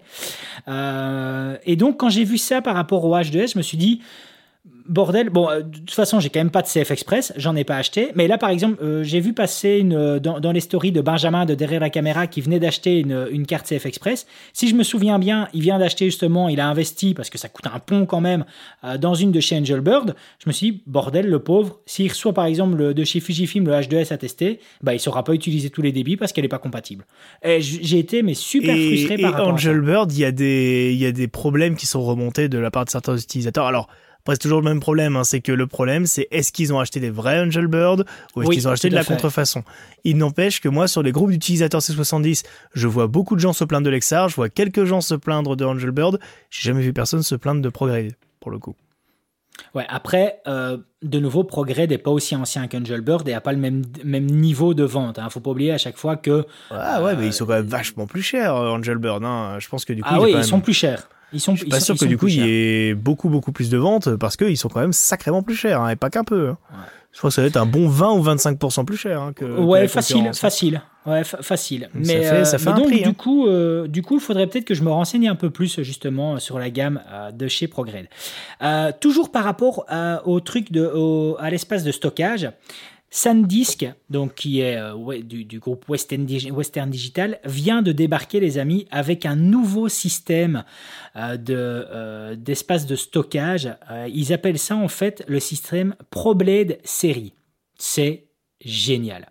Donc en fait, ils ont mis au point et en plus en open gate, parce qu'ils espèrent quasiment que des fabricants de caméras intègrent justement ce, cette espèce de format.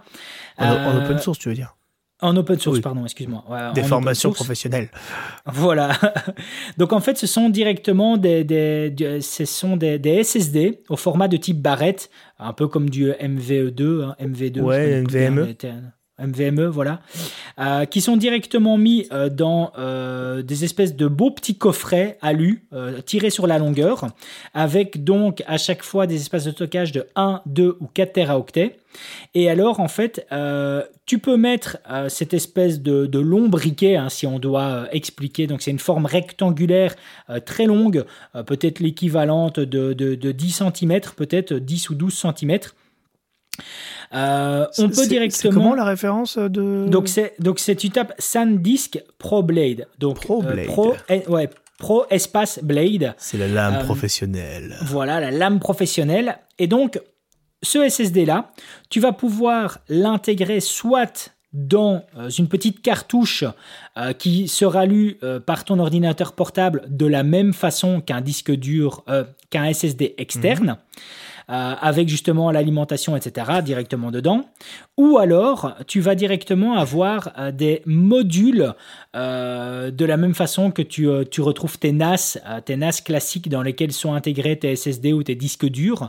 Et là, en fait, ben, tu vas mettre dans ce module-là, tu vas plugger en fait ces, ces, espèces de, de, petits MVE, ah ces espèces de, SSD. Ah, Et j'ai trouvé, ouais, franchement, alors, c'est un peu compliqué, surtout que euh, je trouve pas forcément les bons, les bons mots à utiliser. Mais les amis, honnêtement, allez voir. Allez voir euh, sur le site de Phototrend, de Phototrend, un article très complet là-dessus. Je suis en train de le scroller en même temps David de sur YouTube. Ouais, sur, YouTube, il y a aussi des vidéos. Il y a, les vidéos commencent à apparaître. Euh, moi, j'ai découvert ça. Je me suis dit, waouh, mais c'est tellement intelligent et tellement génial. Alors pourquoi est-ce que je trouve ça intelligent? Parce que ça veut dire que ces petites barrettes-là, mais déjà d'un point de vue empreinte euh, physique euh, avec toi lorsque tu pars par exemple pour du docu reportage ben c'est rien c'est rien du dans ta poche quoi en fait. Voilà c'est ça, ça. de place. Voilà tu prends juste un des petits coffrets qui va te servir à lire justement cette barrette là avec ton ordinateur portable. Et puis quand tu rentres chez toi ben tu plugues directement ces barrettes là dans la station même qui est toute petite en plus Mm. Et, c'est, enfin, c'est génial, quoi. Ils ont fait un écosystème pour moi qui est, qui est extraordinaire. Et, euh, et les prix, ok, sont élevés, mais sont pas trop déconnés. C'est ça. Sont pas c'est trop du Thunderbolt 3 en plus, donc euh, niveau débit, c'est plutôt costaud. Ça peut lire des rushs jusqu'à 12K. C'est ça, euh, ça, Et ils disent là, la, la, baie dispose de 4 emplacements de chargeurs euh, pour des chargeurs ProBlade SSD Mag et offre ainsi la possibilité de décharger jusqu'à 16 Go de données de manière simultanée euh, 16 Tera, pardon, ce giga. 16 Tera de données de matière simultanée ou d'éditer directement ces rushs jusqu'en 12K grâce au Thunderbolt 3. C'est plutôt ça. Et donc, ouais, franchement, c'est génial. Alors moi, je me suis posé des petites questions du style, tiens, est-ce que cette station d'accueil, est-ce qu'il y a par exemple peut-être moyen de mettre euh, différents systèmes de RAID dedans, tu vois, donc euh, du oh, style bah avoir j'imagine, euh, bah, j'imagine aussi, je me suis quand même posé la question parce que j'ai pas trouvé vraiment la réponse, mais en effet, tu sais, de mettre un système de, de, miroir ou de backup, bref, je me suis posé un peu cette question-là, mais j'ai trouvé en tout cas cette nouvelle innovation géniale de ces génial et, et de ce que j'ai vu dans les vidéos, leur petit système donc de communication, donc le, le, le système de PIN qui a à l'arrière de, ces petits tubes, mm. de, ces petits rectangulaires. Ils l'ont mis en open source parce qu'ils veulent justement que euh, des manufacturiers, éventuellement peut-être euh, comme, euh, comme Mavo, enfin comme Kinefinity ou comme Red, même si on n'y croit pas du tout, mais que... De dire après, toute ressemblance avec le DJI Pro SSD ne serait que purement fortuite. C'est vrai que j'y ai pensé aussi en plus. J'y ai pensé Mais en, aussi. en vrai, en la, ça. la- la conclusion de l'article de Phototrend est vraiment cool. C'est-à-dire que, effectivement, ça rejoint ce que tu dis. Hein. Grâce à un système modulaire qui semble pensé pour remplacer les cartes mémoire et disques SSD classiques, ProBlade pourrait séduire les pros avec un véritable gain de taille et de poids pour qui filme environ 1 à 2 Tera par jour. Et c'est vrai que quand on est professionnel, les ouf. 1 à 2 Tera par jour, euh, euh, on peut les atteindre. Sur des grosses Bah, prods, surtout avec la, euh, on les atteint surtout avec la. 8K. hein. Mm. Ouais, sur- surtout avec la résolution Ouais, vous vouliez votre et puis les 8K débits de RAW, malade. hein. le truc bidule là, vous les ça. vouliez, bah maintenant faut les, faut les digérer maintenant. hein. Donc ouais, euh, c'est, euh, je suis content d'avoir repensé à ça parce que j'ai vraiment été hypé euh, par la présentation de ce produit-là de chez SanDisk. Euh, j'ai tellement été hypé que c'est comme ça que j'ai redécouvert que SanDisk appartenait à Western Digital. Ouais, je savais pas Chose ça pour le coup, tu vois. Bah tu vois, moi non plus, tu vois, je, ça m'avait jamais percuté. Mais donc ça a bel et bien, ça appartient à eux. Et, euh, et ouais, j'ai trouvé ça, j'ai trouvé ça génial. Toujours un peu dans dans, dans ma remise en question, tu sais, du euh, du matériel dont on dispose et surtout de l'empreinte physique au final que tu as. J'aime bien de temps en temps me dire d'avoir un, un setup un peu plus euh, minimaliste, tu vois, et, et optimisé. Et ça, c'est le genre de truc où je me suis dit, euh, bah c'est le cas. Ça en Moi, fait je commence à peine ce cheminement, tu vois. Je suis en train de, de remplacer dans mon setup Facecam, je suis en train de remplacer mon cadre de diff de 1 mètre par 1 mètre par une, euh, une espèce de softbox de 90 cm de diamètre. Je, je commence, je commence, je- petit à petit. Ah, mais c'est, mais c'est, c'est ouf. Hein. Je crois que c'est un, un peu euh, l'étape d'après. Je pense que quand tu as accumulé trop de matos, au bout d'un moment, C'est la- tu dis, l'étape de la euh, maturité. Ouais, c'est ça. C'est l'étape chiante, en fait. Non, en, en vrai, c'est en vrai, c'est bien. Il y a juste que pour l'instant, je suis juste euh, très clairement, les amis, euh, j'ai vraiment des feuilles euh, sur lesquelles sont notés euh, mes euh, mes petits chiffres, dans lesquels je me dis, ok, ça, ça, je revends, mais donc, euh, ok, ça va me servir à investir dans toute cette gamme de de, de séries Prime, etc. J'essaie vraiment de regarder pour bien calculer mon coût parce qu'il y a pas mal de matos qui doivent partir ici et j'ai pas envie de me planter sur celui que je vais racheter. Il y a, il y a un dernier point, David, euh, qu'on n'a pas abordé, que tu m'avais listé, c'était le Sigma 1628 f2.8. Bon, je l'ai abordé brièvement tout à l'heure Oui, quand on a vrai. parlé du parc optique de, de Sony. Euh, ça faisait un des éléments supplémentaires, comme je disais, avec les Tamron qu'on a eu comme annonce récente, de se dire que voilà, le, le, le 1628, je trouvais ça génial de nouveau comme focal, qui a mis ici Sigma euh, euh, en avant. Euh, en, en vrai, je refaisais des tests euh, la semaine dernière, euh, des tests perso avec mon Sigma 1835. Euh, je sais qu'il y en a beaucoup qui vont le trouver trop clinique, bref, peu importe. Mais je refaisais des tests, ne fût-ce qu'au niveau du flair. Putain, le contrôle de flair est impressionnant sur cette optique-là. C'est dingue de se dire que c'est une optique qui a 7 ans, qui est- c'est une optique qui est en dessous des 900 balles TTC, 800 balles de mémoire, et euh, Mhm. est un contrôle du flair qui est oufissime dessus. Euh, quand je vois en tout cas comment ça peut partir en couille sur d'autres optiques, et là en plus tout en sachant que c'est un zoom, ouais, je suis, euh, je suis, un, peu en admiration euh, là- là- là-dessus. euh. Il y a juste que, ben, pour, tout, pour tout raconter, euh, sur les optiques euh, fixes de chez Sigma, il y en a certaines euh, qui vont profiter pleinement euh, des fonctionnalités d'autofocus euh, dans les boîtiers Canon, que ce soit la C70 ou les boîtiers R5, R6, donc c'est-à-dire contrôle de vitesse, etc. Et d'autres pas. Donc en l'occurrence, ben, par exemple, sur le euh, 50 mm, parce que j'ai été le tester en magasin, tu as un contrôle complet au niveau des moteurs, etc. Mais si tu rebascules sur le 35, ben, tu l'as plus. Alors va-t'en savoir pourquoi. Oh non, le 24 mm, le 24 mm tu les as plus. Va-t'en savoir pourquoi. Ah tu oui, sais d'accord. pas. Ouais, voilà. Mais, euh, mais donc, ouais, c'est, euh, ouais je, je remets, je remets plein, plein de choses en question, mais je suis, je suis, je suis vraiment fan pour l'instant des, des optiques Sigma et de, de- du contrôle du flair qu'ils ont et le fait de me dire que techniquement, j'ai quelque chose d'ultra clean en sortie de boîtier et que ça ne tient qu'à moi après à éventuellement euh, modifier cette image-là en, en- en post-production. J'ai pas en effet ce que tu dis, hein, je, je l'admets complètement, Quentin. J'ai pas du tout le même résultat qu'avec un Zeiss. Euh, je l'admets euh, co- complètement, mais je crois que je me rends compte que c'est pas ça que je veux, moi. Je sais que toi, ça, toi, t'y tiens beaucoup, Mm. mais euh, mais c'est pas c'est pas forcément ça que je veux. Donc euh, donc ouais, voilà, petite réflexion. Bref. Je pense que là, on a fait le tour de cette méga actu. Et tu sais, mine de rien, Quentin, 1h40 de Eh podcast, ouais, c'est pas mal. Hein on est, euh, on est prolifique hein, quand on n'a pas de sujet. ah, voilà. quand on n'a pas de sujet précis, quand on n'a pas de sujet précis, parce qu'on en avait quand même des sujets. Il y a juste que je suis en train de me dire que euh, la quantité astronomique de matériel qu'on aura parlé aujourd'hui, qui va peut-être faire mal à- au portefeuille de certains auditeurs quand ils iront voir euh, ceux-là. euh, en Non, l'occurrence, après, réflé- voir, réfléchissez toujours avant d'acheter. En vrai, n'achetez n'achetez Ouais, pas sur un coup de tête. Ça, c'est bien vrai. Mais n'empêche que aller voir les problèmes de, de chez SanDisk, c'est ouf à voir. C'est vraiment, pour de l'espace de stockage, c'est bien pratique. Bref, euh, Quentin, je te propose de nous faire un petit plaisir avec le mot de la fin pour ce podcast. Euh, réfléchissez avant d'acheter. Eh ben, tu sais quoi? Pendant que tu réfléchis au mot de la fin, j'en profite pour donner une information à nos auditeurs, qui est que on a pris la décision avec Quentin que durant juillet et août, euh, les podcasts seront à l'arrêt. Oui. Euh, pour la simple et bonne raison qu'il y a, on est arrivé à la conclusion qu'il y avait un peu moins d'auditeurs, généralement, enfin de viewers ou d'auditeurs. Il y a moins d'actualité aussi. Août. Il y a moins d'actualité aussi. qu'on éventuellement, si l'actualité s'y prêtait, on se retrouverait peut-être pour un live par contre, euh, pour un live soit sur Twitch ou soit sur Insta, on ne sait pas encore, euh, mais un live là-dessus, euh, si l'actualité s'y prêtait. Mais sinon, que on aurait donc encore deux podcasts, je pense. Hein, je reprends ici. Qu'est-ce qu'il nous reste? Donc, on aurait encore la semaine prochaine, la semaine d'après, le 22. Ouais, donc c'est ça. Il nous reste encore trois podcasts. Encore trois podcasts. Et puis après, ça sera la petite pause et on se retrouvera en septembre. Ce qui va en plus me permettre de déménager. Donc c'est parfait. Moi, ça me va. Ça me va. voilà, voilà. Et Quentin va arriver avec plein de bonne news euh, dès, la rentrée. Euh, moi aussi, logiquement. changement de euh, vie. Un beau changement de vie. Un gros changement de vie, même. Un gros changement. Toujours dans le domaine de la vidéo. Toujours dans le domaine de plus, Même plus, en fait. Même beaucoup plus. Ah ouais, là, là, tu vas être bien. Bref, Quentin, le mot de la fin, qu'est-ce qu'on retient? Bah, en vrai, le mot de la fin, je dirais, euh, là, nous, on vous parle des actualités, on vous parle des nouveaux trucs, etc. Mais on vous le dira aussi jamais assez avec David, euh, toutes les caméras ne se valent pas et toutes les caméras ne vous correspondront pas. Donc c'est pas parce que nous, on dit qu'un truc c'est super, qu'un truc c'est tout nouveau, c'est tout beau, etc., qu'il faut vous, vous laisser influencer forcément par des gens qui vont vous présenter la dernière nouveauté. Des fois, la caméra qui vous correspond, c'est peut-être pas forcément la toute dernière nouveauté, c'est peut-être pas celle qui a les plus grosses specs, etc. Il faut vraiment euh, trouver le produit qui vous correspond.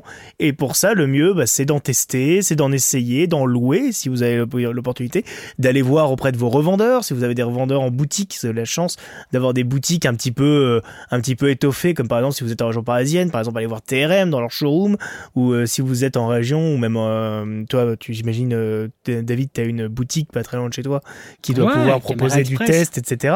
Donc en vrai, voilà, tester, tester, tester, parce que vous voyez, on en parlait tout à l'heure, David disait qui était très content d'avoir euh, switché pour Canon. C'était pas acquis au début, hein, et ça a été le fruit d'une longue réflexion. Pas juste son pote Quentin qui lui tannait comme ça derrière, prends la C70, prends la C70, c'est 70 ce que tu veux, vas-y, prends-la. il, a, réfléchi, il a pesé le pour et le contre, et euh, en faisant le calcul de tout ça, il en est arrivé à la, conclusion que c'était la caméra qui lui apporterait le plus. Et donc, euh, moi, je vous encourage vraiment à faire la même démarche. Vous laissez pas forcément toujours influencer par vos deux podcasteurs préférés, et, et allez tester le matériel pesez le pour et le contre, faites comme David, mettez les trucs sur papier, euh, faites-vous des colonnes, petit point positif, petit point négatif, parce qu'il y en aura toujours. Hein. La caméra parfaite n'existe pas, les amis. Aucune caméra n'est parfaite, même une Alexa n'est pas parfaite, puisqu'une Alexa n'est pas transportable, par exemple. C'est hyper lourd, c'est lourdingue comme tout, comme caméra, il n'y a quasiment pas de son dessus, etc. Enfin, voilà. Toute caméra a ses forces et ses faiblesses. Ce qu'il faut, c'est trouver la caméra qui a le plus de force qui vous corresponde moi, en l'occurrence, j'ai pris la C70 parce qu'en termes d'ergonomie, etc., c'était la caméra qui correspondait le plus à mes productions sur YouTube et mes productions pour mes clients. Donc euh, voilà, je dirais. Donc le mot de la fin, c'est vraiment euh, prenez le temps et euh, prenez le temps de choisir ce qui vous correspond, votre matériel, quoi. Et gardez-le le plus eh longtemps possible. Et sur ces belles paroles, les amis, on vous rappelle de nous mettre une petite cotation 5 étoiles ou une petite note, un petit commentaire. Parce que là, on, vous a explosé le temps. Là. Ah on, vous a explosé le temps. 40 là. Voilà, on vous a explosé. Donc, euh, les gars, N'hésitez pas aussi, si jamais vous écoutez ce podcast euh, à un moment quelconque de votre vie, j'imagine. Hein. N'hésitez pas à faire une petite story aussi sur. Ça nous fait plaisir. ça fait toujours marrer de vous voir ça, c'est vrai. Dédicace à la plante prod qui doit certainement être encore en train de faire un truc improbable en même temps qu'il écoute ce podcast. Voilà. Euh, la dernière fois, c'était quoi la dernière fois? Je me rappelle plus. je crois que c'est. Euh, écoute. Euh, c'était en voiture, il me semble. Il y a, eu le, coup, le coup où il changeait les couches de son gosse, j'avoue. ça C'était pas mal, ça. C'était pas mal. C'était pas mal. On a, ou la personne qui elle était en train de cuisiner, c'était bien. Celui qui faisait son, son montage d'ordi, c'était bien. On, on, on, a à chaque fois des petites pépites et c'est notre plus belle récompense, les amis. Donc, continuez là-dessus, ça nous fait vraiment plaisir. Et puis de toute façon, on se retrouve la semaine prochaine avec un sujet qui n'est pas encore connu, mais qu'on sait d'avance sera croustillant. Les amis, on se dit à bientôt. ciao. ciao.